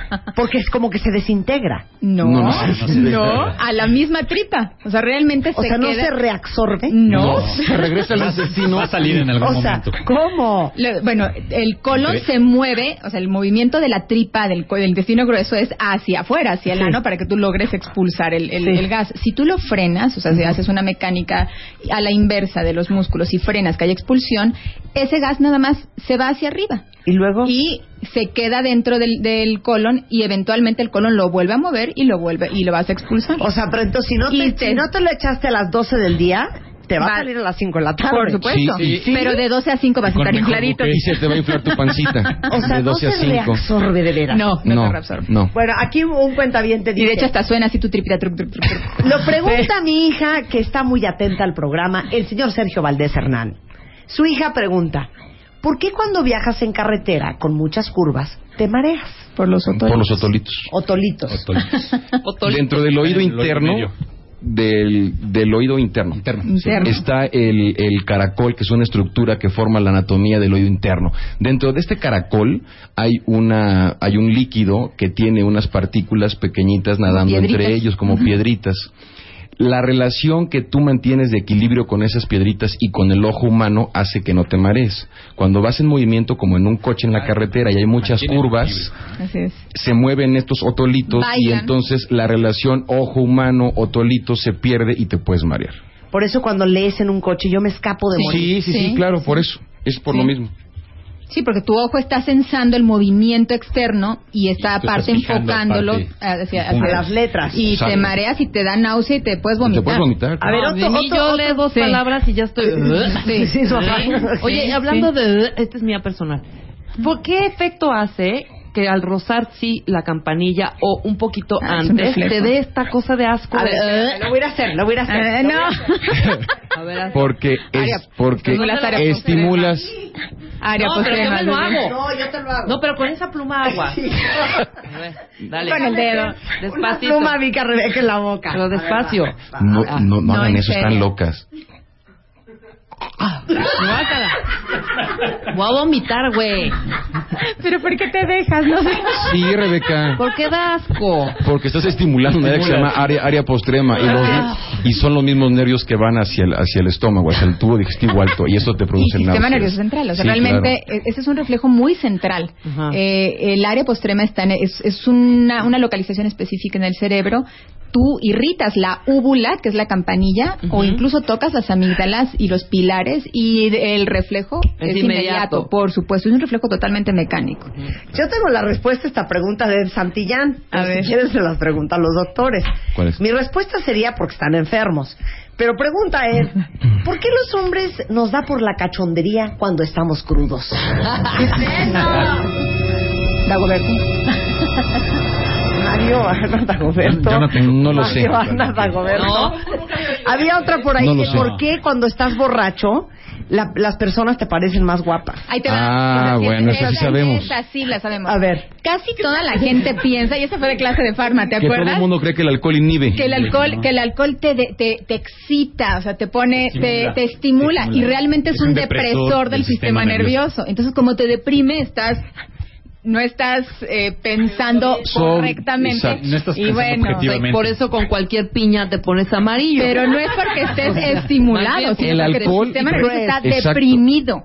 El alcohol realmente es un inhibidor, Es un inhibidor. de los centros inhibidores del sistema nervioso central. No, bueno. Entonces, cuando tú tomas alcohol, sí dicen te desinhibes. Es que te prendes, Porque te, pones, te prendes y te no, tienes buena es al copa, te va muy bien. Pero la, la verdad es que el alcohol lo que hace es inhibir los centros que de manera consciente te mantendrían comportándote con una conducta social correcta. Ese es para Gastón. Sí, o sea, Eh, claro. el córtex prefrontal está jetón. Exacto. Sí, el alcohol inhibe Entonces aquellos centros un- que te detienen a hacer locuras. Todo lo que te frena es tu sistema, es, es tu, es tu frontal, tu lóbulo frontal. no puede ser tan es tu autocrítica, ¿no? tan alcoholizado, porque estás todo deprimido. Ay, es que me- ahora sí Pero me va a también matar si cualquier lo piña cuento, te parece amarilla, como dice bueno, sí. Bueno, Pero de ahí a que funciones. Perdón, Sí, mi amor, pero es que es una historia preciosa. Me, me contó Juan alguna vez que de puberto, ya habrá tenido 17 años, en uno de esos antretes en Ixtapa, pues se liga una gringa. Y entonces este ya muy entusiasmado con la gringa y la gringa que le dice, let's go to my hotel. Let's go to my room. Dice Juan que sale del antro, Y 3 dijo, de la mañana, Jesus Christ. voltea y era Vizcar, bigotona. Era un hombre Sí, Sí, era hombre. y se llamaba Martín. Chihuahua. Y entonces le dice Juan, I'm not feeling well. Me acaba de entrar No, una vasca. cosa. No, pues Pero sí. por eso ves a todo mundo más mono. Sí, claro, claro, pero- porque no es, Sí, como es la mejor forma de- no, no, no, no estás juzgando de una manera con todos tus sentidos bien. Claro, pues es En tu cosa- lóbulo frontal está la autocrítica, realmente. Ajá. Entonces, Y en ese momento está momento te defrontalizas. Está, Pues es, des- la, es la llamada cruda Sí. de Bacardí. Ok. Te acuestas con un cuero y te despiertas con un murciélago. Ok. That's right. Esta es divina y yo tengo mi teoría. Que ya no me acuerdo si Ana me la avaló o no me la avaló. ¿Cuál? ¿Cuál? Pero yo digo que entre más punes te echas, Ajá. más punes te echas. ¿Cómo? Yo digo que no. A ver otra vez. O sea, entre más punes te echas, como que provocas y acostumbras a tu cuerpo a estarse echando punes. No. Porque, espérame, paréntesis. Según Marta, A ver. según Marta, ella no se echa punes. Güey, Yo no produzco gases, No, no es hija. posible. Bueno, No, es no, a ver, no, imposible. a ver, espérense, momento, no quiero calumnias. Bueno, primer- prim- primera pregunta. No, Todo es que hay gente puros. que todo el día se pedorrea y gente que no, güey, es la verdad. Sí, sí, Bueno, pero, pero- todo el mundo, todo el mundo produce, produce gases, gases. y todo el mundo los No, va a expulsar pero- sí, pero a ver, en una menor o mayor magnitud. pero sí. ya se les hace manía. No, lo que pasa es que eso ya... Bueno, eso ya es, este, eso ya es un... Arlet, es un co- ¿Estás de acuerdo conmigo? Arlet se está carcajeando allá atrás. Es cierto. Pero Hay gente eso que ya es un, es comportamiento frágil. medianamente social. o sea, Exacto, es, es, es que la cuestión cognitiva y social de comportamiento es la que te dice, bueno, así como en la Sí, pregunta anterior, o me freno me olió. o... Exacto. Sí. ¿Qué? Sí, ahorita me olió a pun. No, por ejemplo, por No, ejemplo. pero hay gente ¿Por que todo el día se anda echando gases. ¿Por eso qué? ¿Eso qué? No, bueno, tienen una mayor producción de gas metano, pero no son los hombres, ¿eh? O sea, el hombre a lo mejor es un poquito más descarado socialmente. Sí, sí, claro. En es- o sea, en- en- Más cerdo, por decir las cosas como son. No. Bueno, Dago, Dago dijo este, el comportamiento social, ¿eh? Entonces, sí, realmente sí, el hombre puede eh, no tener tanta pena. Nosotros sí, pero todas y todos Nos echamos punes. no, exacto, gases. Producimos Exacto, gases. y A los ver, expulsamos. Eso me lleva a la siguiente pregunta. A ver. Esta pregunta la hace Richard Cruz en Twitter. Que según yo, te lo juro que yo me puedo meter una lata de coca y no eructo. Ah, según yo, entre más eructas, más Pero eructas. si haces así, sí, ¿no? Te lo No, puedes provocar. no. Pero esa gente que, como que traga aire y hasta... ¡Ah, sí, sí! Sí, sí, sí. Coca-Cola. Sí, por supuesto, puede ser provocado. Tú puedes tragar, se llama aerofagia, Yo no puedes sé tragar tragar aire. y distiendes la parte más alta del estómago, lo que se llama el fundus gástrico, eso relaja el esfínter y ¡boom! Sale, por supuesto, porque sale. ¿Qué va a pasar? Vas, hija, vas. No puedo. No vas. puedo. A ver, A ver, ¿tú vas. sí? Esfuérzate, Rebeca. ¡Ay! Bien, Diana. Diana Cerda. Claro, tragaste y lo sacas. No me sí, lo por sé, yo no sé tragar aire. Es difícil. Es una técnica. ¿eh? No, Y pero a el- ver, ¿no pero solo es una técnica, técnica sino muy probablemente, que- muy probablemente que Diana tenga Sí. tenga un esfínter hipotenso y tenga más de- reflujo de que tú. Claro, Por supuesto. Entonces tiene un esfínter que tiende a ser más laxo o tiende a perder más este la, el tono y en ese momento sale el gas, por supuesto, el gas provocado. Por eso, hija, es que no Por están eso- respondiendo mi pregunta. A ver, Según yo, entre más eructas, más eructas. No, No, no, que no, tu, no, no. tu sistema provoqué, pero se, se no acostumbra. no, puedes controlar. no, lo puedes controlar también socialmente. por También es parte del Pero comportamiento es que yo tomo una coca y de veras no me produce querer hacer Pero eso. Porque muy probablemente tu fundus gástrico no se, tú, el tuyo, El a lo mejor no se distiende lo suficiente para relajar el esfínter y que salga gas. Pero ese gas va a salir por abajo. No, no, me cae mal. Hija, ¿te ves. calmas? Marta no suda. faltarme al respeto. Marta no suda, no eructa, no se echa punes. Hija, no sudo. Bristol no Hay gente huele. que no. o sea, no. No, hija. Hay gente que suda poco, sí, es cierto. Yo no sudo. Pero También pero- es malo, ¿eh? Pero también hay gente que también produce muchísimo menos gas que, cual- que otros. O sea, hay gente que tú dices, Dios mío, Sí. o sea, realmente tiene mucho gas en la tripa y hay gente que no. Sí, Pues sí. pero... Pues es que también tú Ahora, preguntó hace hace un rato un cuentaviente, y esto creo que es mucho de hombres. ¿Por qué cuando hacen pipí se les salen los punes? Pues por lo mismo, porque se relaja el Se piso relaja el pélvico. piso pélvico. Estás relajando el esfínter voluntario de la vejiga, del de la uretra membranosa, relajas el piso pélvico y también puedes relajar el esfínter anal y entonces tener expulsión de gases, ¿no? No, que no. Ahora te pregunta, perdón, y esto sí es serio, no es en broma. Sí. ¿Se puede echar uno punes por adelante? No. Eso es muy serio. Eso es muy, no, eso es muy serio. no. Claro. Eso lo estoy preguntando. Eso que No, está comentando Esto lo- Rebe. te lo pueden decir los pacientes en el Sí, consultorio. se Sí. llama neumaturia, Sí. que quiere decir gas en la orina. Y generalmente se debe a una comunicación con el tracto digestivo. Es una entidad grave y es una entidad en donde pasa las bacterias del tracto digestivo, habitualmente del colon por divertículos, se pegan a la pared, la erosionan, la perforan y comunican con materia fecal la orina, claro, comunican con materia fecal la orina y con gas. Por eso el Hija, paciente no, puede orinar Chécate eso. restos, No, puede no, no, orinar restos pasa, de, verdad. materia No, fecal. Pero yo he oído que sí, hacen eso. y es gravísimo, es una, es una entidad que Sí. tenemos que reparar de Hay inmediato. veces, hay veces que, que, bueno, y es muy común en pacientes ancianas que han vivido por mucho tiempo con una fístula, con una, con una comunicación, como dice Dagoberto. de cáncer que les dieron Sí, radiaciones, radiación pélvica, sí. Ujú. y, y con esto lo que se hace es que se, fa- o sea, hay comunicación del colon a vías urinarias y por supuesto sale el gas por abajo. Y los y, diferentes- y la gente vive así. Aunque, claro. Claro, hasta que se complican, que- porque Oigan, pueden tener un shock séptico. Espérenme se que pueden me morir. acaba de dar una preocupación ¿Qué? en Twitter. Tiene un hijo de 14 años y tiene cuatro días con hipo. No. ese es un hipocentral. Ese hay que, ese Hay que llevarlo tiene al que llevarlo al hospital. servicio de urgencias de cualquier hospital y lo que le van a hacer uno es o sedarlo o ponerle gilocaína con, sí. No, hijo, ya, no se estén secreteando. ¿eh? ¿Qué dijiste? Dice, de cualquier hospital. Dije, no, no de cualquier No de cualquier hospital, no de cualquier hospital. No, pero que sí lo lleve a urgencia. Pero sí tiene que llevarlo. No es normal que esté cuatro días porque más no puede respirar, no puede dormir, No puede está, comer, no no está hacer oxigenándose bien, no, está comiendo. eh, Ahora una una vez. tercera pregunta ya. Tercera, ver. la última que voy a hacer. A ver. Uno puede controlar su pun en intención, en sono, eh, perdón, en Sí. tronadez. Sí, sí, sí. Lo puede uno controlar. Sí, uno puede decir, no quiero que suene hoy o sí quiero que suene. Mm, Bueno, Bueno, no no que te salga a la perfección el plan es difícil. así, quiero que hoy sea. Pero quiero que hoy pero sí, así. tú aprietas mucho el esfínter. Sí, por supuesto, sí. El, ver. el- el esfínter anal tiene eh, una porción interna y una porción externa, tiene músculo estriado, tiene músculo liso, y finalmente lo que al tú, de manera voluntaria, al, al Apretar. apretarlo, por ejemplo, lo aprietas cuando tienes ganas de ir al baño y no hay un baño cerca, Sí, claro. ahí lo estás apretando. Lo mismo te Sí, sucede con un gas, tú lo aprietas, aprietas mucho el esfínter y con eso puedes impedir que inclusive salga.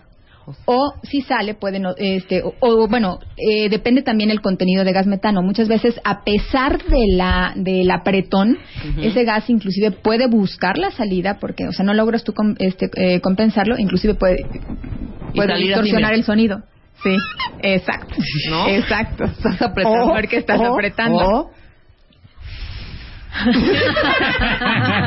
O, o, Ya, basta. O, o que es así como intermitente. Por favor. Pero el mejor es este. es. No, el mejor es este. Pero estos son más olorosos. ¿Por qué? ¿Por qué? Pues porque ¿Por qué, coincide. por qué son más olorosos? Bueno, realmente porque justamente es tal el gas, la, eh, la combustión, lo que hay ahí de gas metano, que de verdad tiene que salir y es y está muy fermentado. Por supuesto que casi siempre esos huelen más. Sí. Yo ya basta, o sea, ¿A qué ya basta, preguntas? son unos cerdos. Oye, no, esta, esta es buenísima por el cuento de...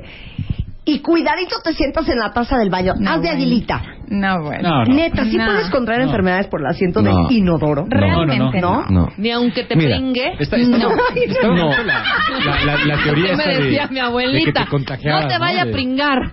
No, no. De aguilita y que no te pringue. Oye, en mi pueblo, en mi pueblo había una mujer que había quedado embarazada por sentarse en un baño. O sea, No, es cierto. O sea, no es cierto. Pero ni virus de papiloma. No, no, no, está la teoría esa de que te puedes infectar por VIH o papiloma. No, la cantidad. No, no resisten el La medio temperatura. ambiente. El medio Ok. ambiente, se desecan. Entonces es imposible que te puedas infectar. de Ni la forma. cantidad de- Ni tampoco el otro mito que, te- que de, de- la muchacha que se sentó en un baño y se embarazó. Sí, no, no, no, falsos totales. Sí, no, eso, No eso es una No. mentira. No, no, no. Ay, no, no, no, es que... Y me- hacer me de aguilita es un error, ¿eh? Sí. ¿Por Es qué? un error porque realmente lo que estás haciendo es alterar desde muy pequeña la, la, eh, la mecánica del, de, Tus del piso músculos del pélvico. piso pélvico y eso te puede llevar a incontinencia urinaria. Entonces, en realmente, la si tienes ganas, y pues limpias y te sientas para hacer tanto, O le tanto pones orinar papel, para como o- defecar así. Bueno, sí, a veces uno le pone papel. Mira, pero como hijo. dice Amar Lamar, no tiene abuela Rebeca pidiendo tips para controlar sus flatulencias. Sus flatulencias. Y que eso consúltalo fuera Depende de la aire. alimentación. No, todo pero eso. lo único que hice fue era una pregunta. Cada quien puede en un Sí, estado, en un estado relajado. Estamos todos llorando de risa, pero ¿qué tal cómo están aprendiendo de todo lo que estamos hablando? No hay que hablar con ceremoniosidad o como se diga, Ajá. este tipo de cosas para, para que Pero sea ¿sabes una qué? cosa Que son cosas que a veces te pueden preguntar tus hijos y les contestas de Claro. una manera correcta y no, no, los, no los engañas de que, ay, ¿qué va Claro. a pasar? A ver, eh, una pregunta que es súper interesante. Ubican cuando se quedaron en la tina 45 minutos o en la alberca y salen con toda su, su, su, su pielecita arrugadita. ¿Eso por qué pasa? Porque tenemos grasita en la piel, tenemos ciertas, una, una capa oleosa en toda nuestra dermis.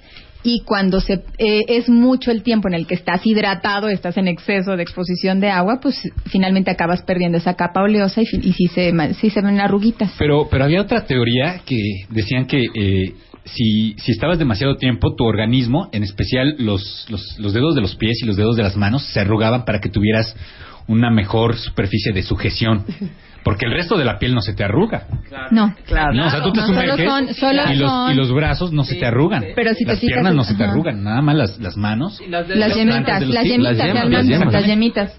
Eh, Dice aquí el, el- otra vez el señor Sergio Valdés. Dice, la chica que se embarazó, que porque fue al baño, ¿no dijo encima de qué se sentó en el baño? Pues sí. Oye, este, todos están muertos de risa. Nada más tengo otra pregunta. Que esta es la pregunta ya más picuda de todas. ¿Por qué los hombres se quedan dormidos después de tener sexo? Dagoberto. Cuando tú tienes una actividad sexual, eso genera placer.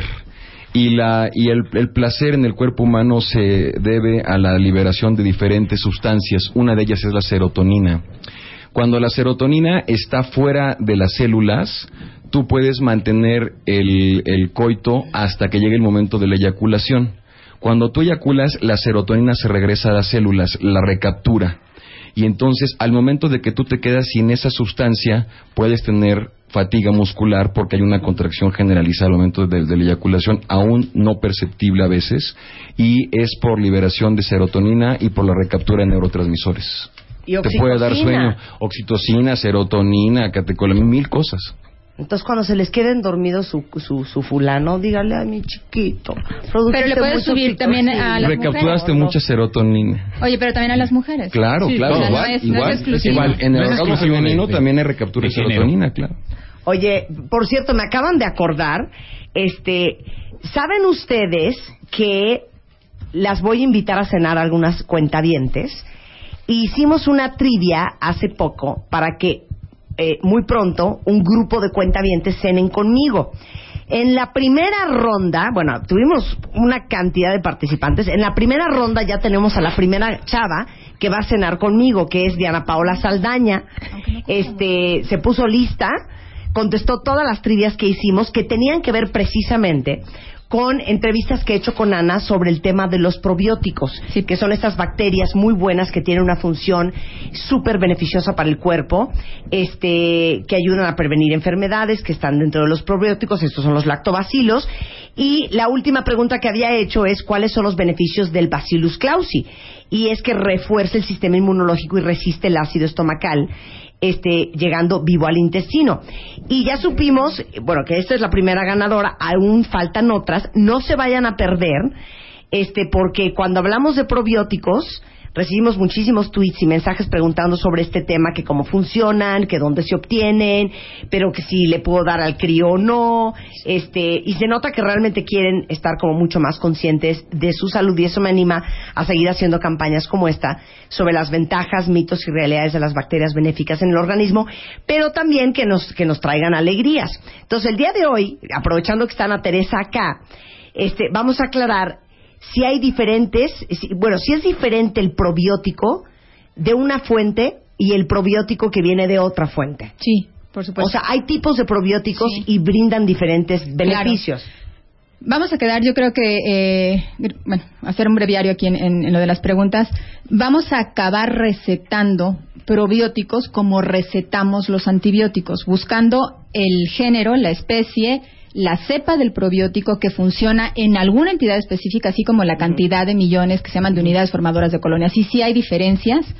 Eh, realmente lo importante es eh, la cepa del probiótico y qué, o sea, en qué se ha visto que funcionen. Por ejemplo, unos funcionan más en alergias, otros funcionan más en, en diarreas, otros funcionan más en constipación. A mí me suena mucho lactobacilos, ¿no? Ajá, sí. Y me suena bifidobacterias, pero hay otros tipos de probióticos. Hay muchos más.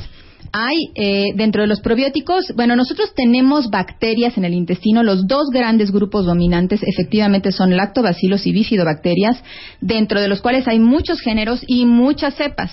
Y también consumimos bacilos ácido lácticos, que son los que casi siempre encontramos en, en fermentos lácteos, también lo consumimos, el, el bebé lo consume de su mamá de- en- del- a nivel del seno materno, pero hay otros tipos de probióticos, los bacilos, por ejemplo, Bacillus clausi, que es el que tú estás mencionando, Bacillus clausi es una bacteria que está esporulada, que resiste el ácido gástrico, resiste el material biliar, en ese momento esporula, abre y germina en el intestino una cantidad de millones impresionante por O dos. sea, no perdió el efecto en el camino. No, no pierde el efecto. Entonces, eh, ese, ese particular, ese Bacillus clausi, tiene cuatro cepas en la misma presentación que favorecen que tengas una buena colonización de este bacillus con una gran propiedad, Fíjate, te mencioné que tenemos lactobacilos y bifidobacterias, entre otros muchos. También tenemos levaduras, saccharomyces, muchas otras cosas.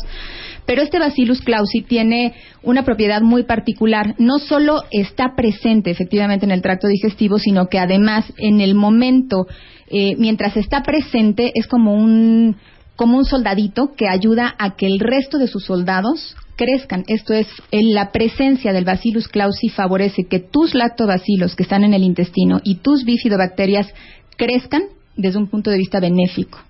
Ok, entonces, ¿cuál es el que uno se tiene que tomar? ¿Cuál es el más confiable? ¿Los alimentos con probióticos como los yogurts o los productos de laboratorios farmacéuticos enriquecidos con probióticos? Mira, la verdad es que hay, hay hasta chocolates que te dicen que tienen probióticos y no es cierto. O sea, hay, hay muchos falsos probióticos. En Entonces, eso eh, de adicionado con probiótico. No siempre es cierto. Hay que saber qué probiótico, si en verdad ese probiótico es un probiótico eh, derivado, si ese- esa bacteria es derivada del humano, si su presencia está garantizada con el consumo del alimento y si además va a funcionar y va a prevalecer en el, en el intestino. Eh, Realmente, ¿cuál es mejor? Eh, industria farmacéutica, industria alimentaria, ambas tienen un, trasfondo de investigación, solo que ahí va un tip. En industria alimentaria siempre está el riesgo de que entre el proceso que pudo ser maravillosamente bueno y que sí contenga probióticos a que se consuma haya o pérdida de la temperatura fría o que no se haya eh, o que esté cercana a la fecha de caducidad o que se haya perdido justamente eh, los medios que permitan que ese que ese probiótico funcione. Entonces la industria farmacéutica lo que te garantiza de alguna manera es que en una presentación siempre va a estar la cantidad de unidades formadoras de colonia y el tipo de probiótico que realmente te ayuda. Bueno, ¿quieren que las invite a cenar conmigo, cuentavientes? Regresando, les voy a hacer una trivia, así es que no se vayan, ya volvemos. W Radio.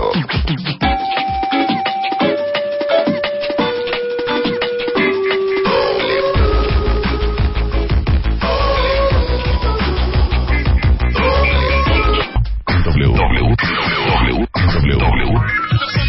Marta de baile en W. Todos los días de 10 de la mañana a 1 de la tarde. Solo por, solo por, solo por, solo por W. Radio. Radio. Estamos de regreso en W Radio y bueno, si, si quieren ir a cenar conmigo, yo les voy a decir cómo le vamos a hacer. Ya tenemos a una de las invitadas a esta cena, que es Diana Paula Saldaña, que se puso las pilas. Pero ahorita que estábamos hablando con Ana Teresa de probióticos, eh, Sinuberase es el único probiótico de libre venta que tiene la exclusiva espora que se llama Bacillus clausi, que lo que hace es resistir el ácido estomacal y llega íntegro al intestino. Entonces te protege eh, a toda tu familia de microorganismos a los que está ex- ex- expuesta uno diariamente, restaura la flora bacteriana y lo más importante es que estimula el sistema inmunológico. Y es un probiótico serio con nombre apellido y clase porque hasta en eso hay, hay razas y niveles. Y por eso eh, lo tomo yo, lo toma Spider-Man, lo- las niñas, eh, hijo, sobre todo cuando uno padece del estómago, la verdad. Pero, cuentavientes, adoradas, si pusieron atención, y espero que así haya sido, va a ser súper fácil para ustedes contestar la trivia. Son tres preguntas, y quien conteste esto correctamente, junto con Diana y las que se vayan acumulando en las siguientes semanas, vamos a ir a cenar todas juntas a la chorcha. Entonces, la primera pregunta es,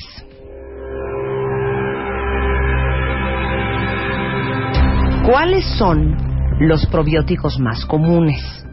Segunda pregunta, ¿qué elementos forman la clasificación de los probióticos? O sea, ¿cómo está formado el nombre de cada probiótico único?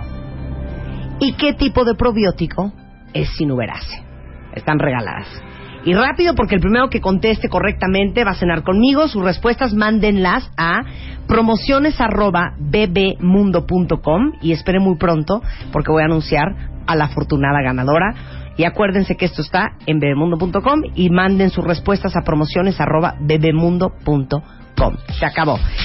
Se van del estudio Ana Teresa Abreu, el doctor Dagoberto Molina y Mario Morales. Sin antes darles a todos ustedes sus datos por si andan buscando una gastroenteróloga especialista en función digestiva. Mi queridísima Ana Teresa Abreu, ¿dónde te encuentran? Estoy en el Hospital Ángeles del Pedregal, consultorio eh, 11 en la planta baja de la torre eh, principal o antigua. El teléfono es 5652-2011 con la extensión 3011. Perfecto. Y encuentran también los datos en eh, martadebaile.com. Dagoberto Molina, nuestro urólogo de cabecera. Gracias, Marta. Yo estoy en el Hospital ABC de Observatorio, en el consultorio 46, y los teléfonos son 5515-7017, 5515-7330. Perfecto. Y Mario Morales. Yo estoy en el Hospital ABC Santa Fe, consultorio 331 de la Torre de Ginecología y Pediatría. Y los teléfonos son 1664-7215 y 1664-7209. Un aplauso para todos ellos que fueron enormes. La respuesta a todas las preguntas de los dos libros de Useless Knowledge de Why Do Men Fall Asleep After Sex y Why Do Men Have Nipples están en martadebaile.com para que las lean, se rían con su esposo, con su esposa, con sus hijos y aprendan más. Okay. Muchas gracias. Gracias a los ustedes. Alejandra Ábalos, bienvenida de regreso, queridísima mía. Ay, hermosa, muchas gracias. Aquí feliz de estar con ustedes de nuevo. El quinto capítulo de nuestros docudramas que pasan los sábados a las 7 de la noche en Canal 2 en este homenaje a la maternidad es este sábado y es Señora Mamá. Señora mamá. Señora Mamá. Además,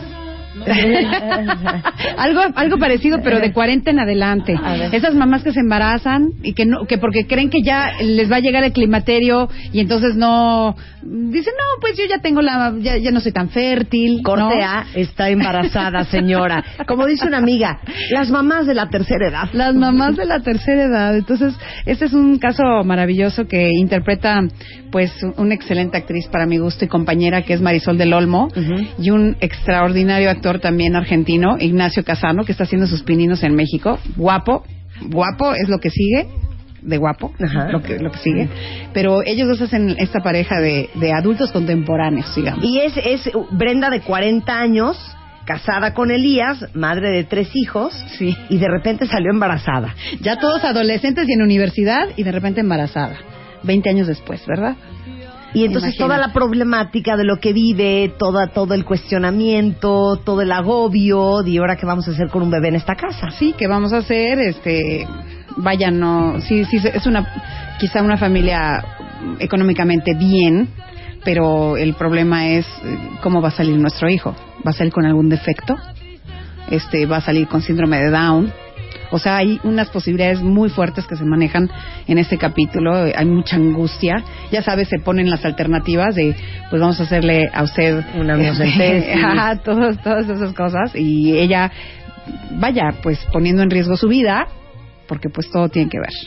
Bueno, pero no se lo vayan a perder, porque aparte de que son esos docudramas de nueva vida muy eh, inspiracionales, también es una forma de educar, de aprender Sí. y también de darte cuenta que no estás sola y que no eres la única en el mundo a la que le ha pasado lo que sea que sea el tema de ese sábado. Ay, sí, es, es algo que creo yo, este, bueno, hemos estado en encuestas, hemos tenido los mejores comentarios al respecto de la serie eh, de Nueva Vida. La verdad es que estamos muy, muy felices porque el rating de este programa superó los ratings del sábado pasado de toda la programación del Canal 2. ¡Ándale! Eso ya está, digo, ya son palabras mayores, porque tú sabes que desde que empieza Sabadazo en la mañana, ya, ya el rating comienza a subir y a subir y a subir, y llega un momento, pues, por tantos artistas en Sabadazo. Ahora resulta que Nueva Vida tuvo ese rating mayor por encima de todos los programas de ese mismo día. ¡Qué increíble! Estamos muy a gusto con la serie, con las, con las, con los comentarios de las chicas que de hecho me han pedido a través de Twitter que, que por favor, que me quieren hacer comentarios, que porque tienen historias que, que pueden ellas hacer llegar a la producción de sus embarazos, de las circunstancias de sus embarazos, de las enfermedades que pudieran haber tenido. Ya sabes, todo lo que se da alrededor de, de- de lo que es la vida, ¿Cuál la es el nueva Twitter vida. de Nueva Vida? El Twitter de Nueva Vida es arroba televisa esp, o sea, ESP dash hashtag Y el Nueva hashtag Vida. es Nueva Vida. Ajá. Perfecto. Entonces, este sábado, ¿de quién es la canción? Porque cada sábado aparte hay una canción, ¿no? De Alejandra Orozco. Bueno. Es que aquí no dice. Entonces, es el sábado a las 7 de la noche. Nueva Vida, para que no se lo pierdan, es Señora Mamá. Y tú la haces de asistente del doctor Santiago. Ah, cómo no, yo soy la asistente, eh, chismosilla, me entero de toda la vida y obra de lo que hacen mis, mis pacientitas eh, muñequitas, que les digo yo muñequitas, y bueno, pues ayudo al doctor Santiago a, a equilibrar emocionalmente ese consultorio. Ah, y a Brenda, con 40 años, tres hijos adolescentes y un pilón. Y un pilón. Bueno, pues Así sábado mi 7 de la noche en. Canal 2. Un placer tenerte. Igualmente, que estén muy bien, un besito gusto. les dejo. Te vemos Vean Nueva por Vida. aquí. Son 12.10 de la mañana en W Radio. Y les tengo aquí de invitado especial al profesor de política de empresa del IPADE, asesor de varias empresas, un gran consultor, invitado del tiburón de baile, que hoy no le vamos a poner su entrada porque hoy no viene en maldad, para hablar de los 10 errores que cometen los CEOs, directores generales, gerentes de una empresa todos los días. Bienvenido, Roberto. Muchas gracias. Bienvenido, Enrique. Muchas que gracias. por cierto, Enrique es esposo de Ana. Claro. Y Ana te dejó un recado. No me que digas. cuando te viéramos, la saludáramos de, tu, de su parte, porque Exacto. nunca te ve.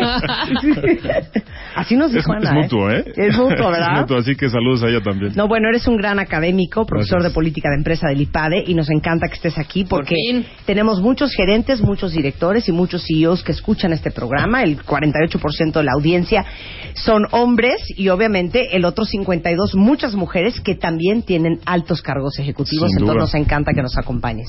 Roberto, Bueno, pues estoy muy contento de tener una gran figura como esta acompañándome el día de hoy.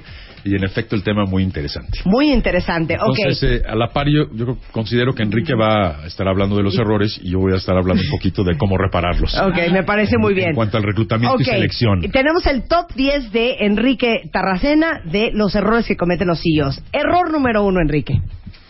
Bueno, me costó trabajo ponerlos en orden, ¿eh? pero yo creo que sí, esencialmente el primer y más común error es pensar que los directores generales, incluso los dueños de las empresas, de verdad poseen la empresa, es- la empresa es de ellos, cuando en realidad pues es una organización que depende de mucha gente y depende de que esa gente haga lo que tiene que hacer para que las cosas realmente sucedan, ¿no? O sea, la empresa no es tuya. No es tuya, Aunque tengas las acciones. las acciones. Sí, claro. No es tuya. Pero ¿por qué es tan poco sano creer que es tuya?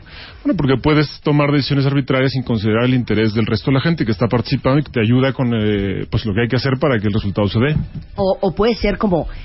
Es muy fácil cuando eres empresario y sobre todo cuando eres dueño confundir tus intereses personales con los mejores intereses del futuro de la empresa. Sin duda. ¿Estamos de Y acuerdo? es un reto, ¿eh? Porque Porque es que uno siente que es suya. No, además es legítimo que tú busques tus intereses personales, para eso haces la empresa, ¿no? Es decir, cualquier empresario inicia una empresa porque tiene unos intereses muy claros y tiene un proyecto de vida y, y pasa por hacer una buena empresa y una empresa rentable.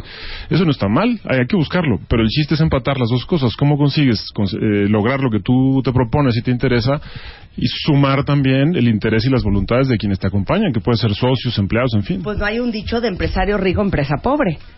Terrible. ¿Y cuántos empresarios no conocemos que están vacacionando y esquiando en, en, en, en Bay, pero que le deben a todos sus proveedores?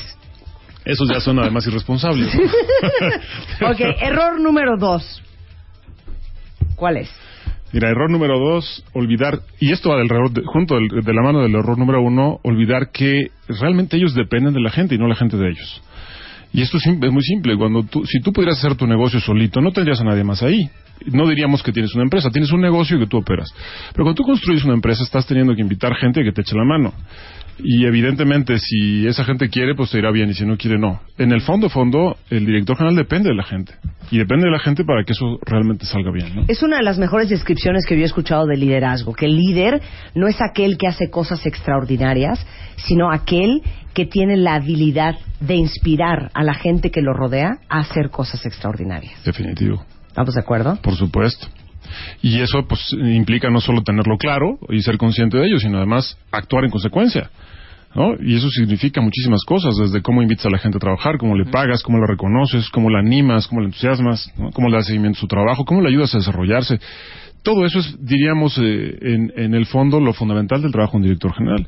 Y tú esto lo oyes ya muy comúnmente en gente exitosísima, de empresas enormes y pequeñas que dicen, pues el 70% de mi tiempo, por ejemplo, lo dedico a mi gente y sobre todo a ver cómo a- a- ayuda a que esa gente haga lo que le toca hacer y lo haga bien. ¿no?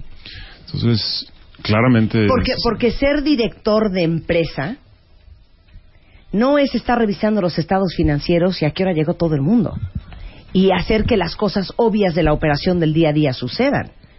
Es tener absoluto control del estado de ánimo, de la motivación, del desarrollo individual de cada una de las personas que conforman tu equipo, lo cual está pelón, ¿eh? Es, es bien Lo complicado. cual está es pelón. bien complicado. Bueno, de hecho, los- lo, lo financiero que se ve en los resultados es producto de lo que se ha hecho o dejado de hacer. No es, eh, no es la realidad. Eh, no, es, no es la realidad cotidiana, es simplemente el resultado.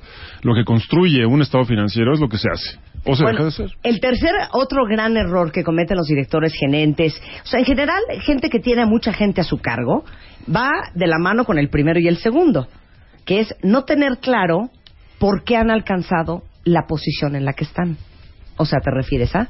a no saber qué es lo que les tiene ahí y eso muchas veces los lleva a traicionar justamente las razones por las cuales han- ocupan esas posiciones. ¿A qué me refiero con eso? Si tú has tenido éxito, y puede ser éxito como profesionista, como padre, como madre, como empresario, como director, como directivo, pues más vale que sepas por qué. Eh, en el fondo, eh, eso es un aprendizaje bien difícil de lograr. El éxito no necesariamente enseña, suele enseñar más el fracaso. ¿No? Cuando te equivocas y eso, ¿y por qué me equivoqué? Pasó todo esto, no lo vuelvo a hacer. Pero en cambio, cuando tienes éxito, es conveniente saber por qué, porque de esa manera puedes seguir haciendo lo que hiciste bien, incluso desarrollarlo aún más, y por supuesto, eh, complementarlo con cosas que puedan a, a sumar. Quien olvida eh, la razón por la cual está ahí, es muy probable que pierda de vista lo fundamental y lo que le da la fuerza que, que finalmente le tiene en esa posición. ¿Quién de ustedes tiene jefes que ya se les olvidó por qué están ahí y cómo llegaron ahí? Claro. no, que nos lo manden por Twitter. Error número cuatro, y no Y- sé y- por qué estás tan callado. Y déjame nada más agrego en este, es, eh, es no solo cómo llegó ahí, sino eh, para qué está ahí. Y no lo bus- no, no está escrito, pero tiene que estar relacionado, ¿no? Este, ¿cómo llegué y cuál es mi propósito? ¿Cuál es mi función? Pero a ver, ¿por qué está ahí? Dijiste algo bien importante. ¿Por qué está ahí? ¿Tú dirías que en, en la mente distorsionada de muchos directores y generales piensan que su misión es cuál? O sea, ¿cuál es el pensamiento más común equívoco de por qué yo soy el director general de esta empresa? Pues eso puede tener que ver con la arrogancia y pensar que, el- que se van a servir de la posición cuando en realidad ellos tendrían que estar para servir. Y esto, nos- aunque suena romántico, no lo es. Eh, y conectamos con los otros roles anteriores. ¿no? Es, eh, quien, quien no entiende que su función principal en la dirección general es ver que quienes están ayudando, que están contribuyendo, tengan todos los elementos y todas las capacidades desarrolladas para lograr el resultado, está perdiendo de vista su propósito, la, razón de ser de su posición. Cuando lo que tengo o lo que busco en esa posición es, eh, digamos, servirme de la organización y eh, quizás eh, llenar algunas de las aspiraciones más egoístas como por ejemplo pues el lucimiento personal el utilización de los recursos de la empresa para cosas que no, tienen- no tienen que ver necesariamente con su actividad te pierdes por, su- por supuesto por completo ¿no? Ahí te hablan el. Oye, entonces, te la pregunto al revés. ¿Cuál dirías tú que es la misión, eh, eh, la- las tres prioridades de la misión de un director general en una empresa? O un gerente. Pues yo te diría, lo primero es, eh, déjame llamarle convocar, eh, y digamos, y, sumar, ¿no? Eh, finalmente las empresas pues son fundamentalmente un proyecto. Entonces, eh, quien está encabezando una organización, pues está teniendo que convocar distintos tipos de personas que participan de distinto modo. Y déjame, déjame pensar en la organización más desarrollada que tiene socios, que tiene empleados, que tiene proveedores, acreedores, en fin, que tiene muchas distintas personas integrando y participando en la organización. Entonces, la labor primera de un director general es convocar y entusiasmar a esa gente para que cada uno aporte lo que toca. Si yo logro interesar al socio para eh, invertir en un nuevo proyecto, seguramente ese- si el nuevo proyecto de verdad fortalece la empresa, fortalece su posición en el mercado, entonces estaría, estaría haciendo algo bien para el inversionista y para la empresa. Y lo mismo para el empleado. Si consigo convencer, pues no sé, a un proveedor de firmar un acuerdo más conveniente para ambas partes, seguramente se beneficiaría al proveedor y también se, se beneficia a la empresa. Entonces, primer, primer tema, hablando del propósito, el ser capaz de montar un proyecto que entusiasme y que sume a todos. Eh, la segunda cosa aquí es pues dar seguimiento a la vida cotidiana, que es bien complicado, lo dijiste tú, ¿no? Una cosa que a mí se me ocurran follow-up cosas. es un infierno. Es un infierno. Un infierno. Pero si no hay follow-up, no hay nada. Eh, eh, y eh, aquí te pregunto, ¿cuántas decisiones has tomado que no se llevan a cabo? ¿Cuántas decisiones toma el director general que no se llevan a cabo? Hay quien define la posición del director general como aquel que toma las decisiones más importantes y ejerce el mando. Bueno, pero las decisiones realmente no son, Son nada irrelevantes si no sucede. si no suceden. Y el mando en realidad hoy se ha transformado muchísimo porque, bueno, pues ya no se manda, ¿no? Hombre, yo puedo dar una orden, pero lo que me interesa no es que la orden esté dada, sino que se cumpla, ¿no? Y hoy hace falta mucho más convencer y entusiasmar que simplemente ordenar. Yo diría esas sean como las tres cosas que, le toca hacer. Por supuesto, el director general tiene como responsabilidad fundamental el destino de la empresa y eso tiene muchos temas dentro. Y como dijiste en, en el primer punto, yo creo que uno de los grandes retos, eh, o el reto más grande del director general, es manejar gente. Y perdón, pero opina Roberto, los mexicanos somos bien individualistas.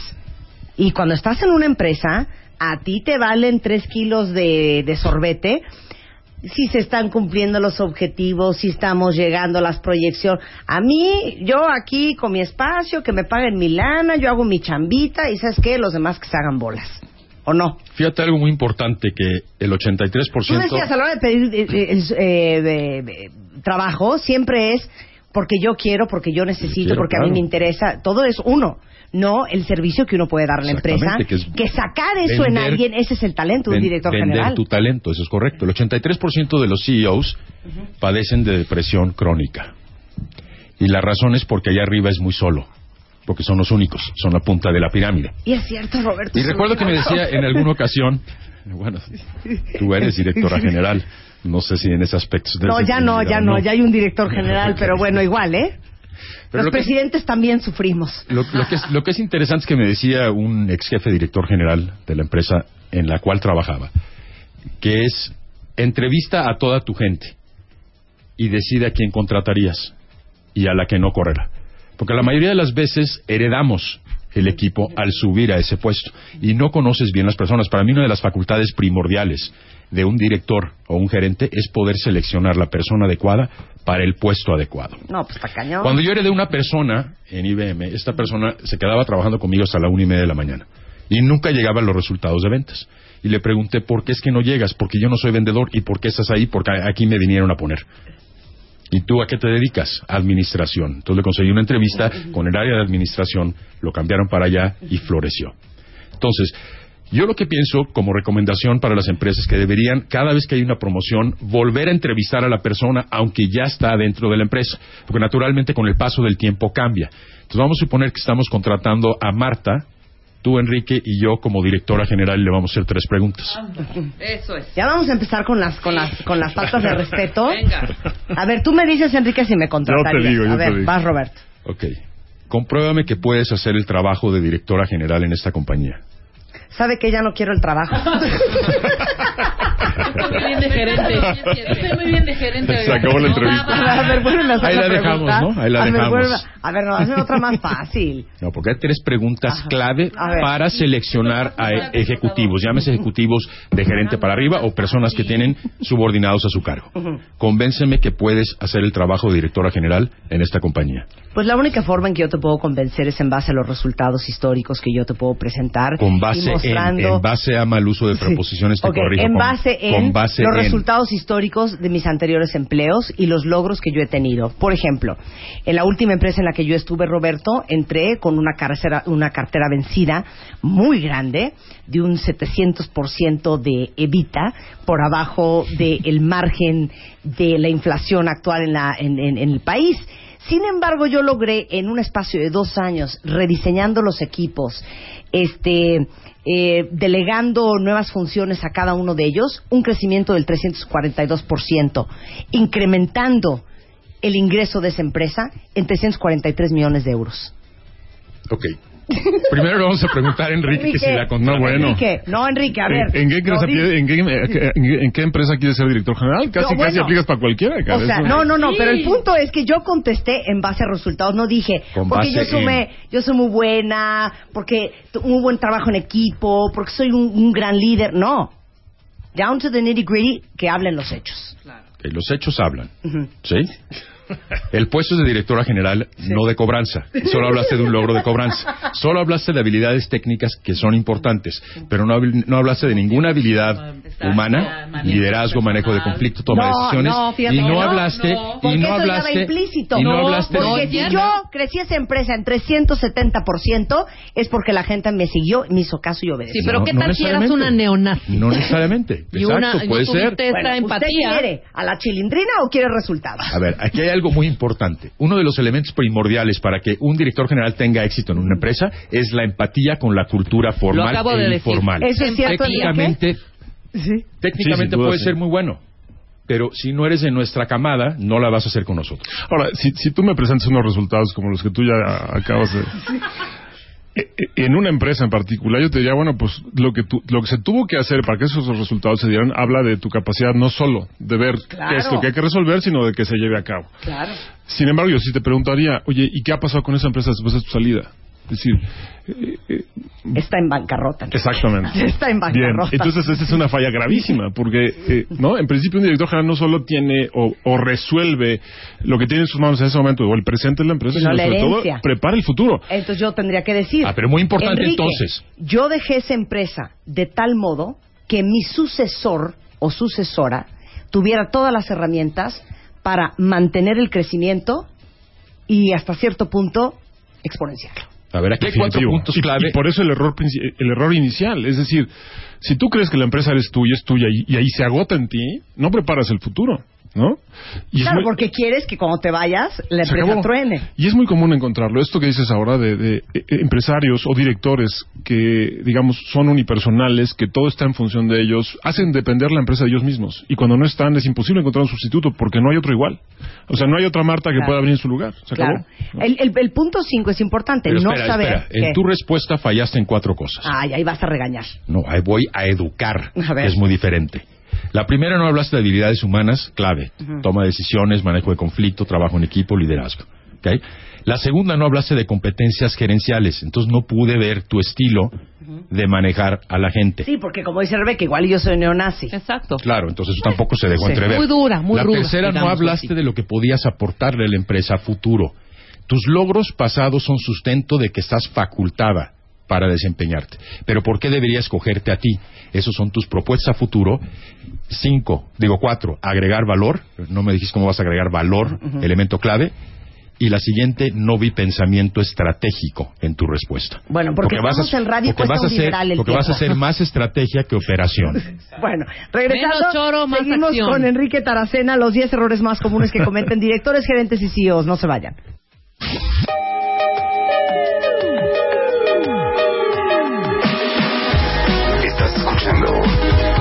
W Radio.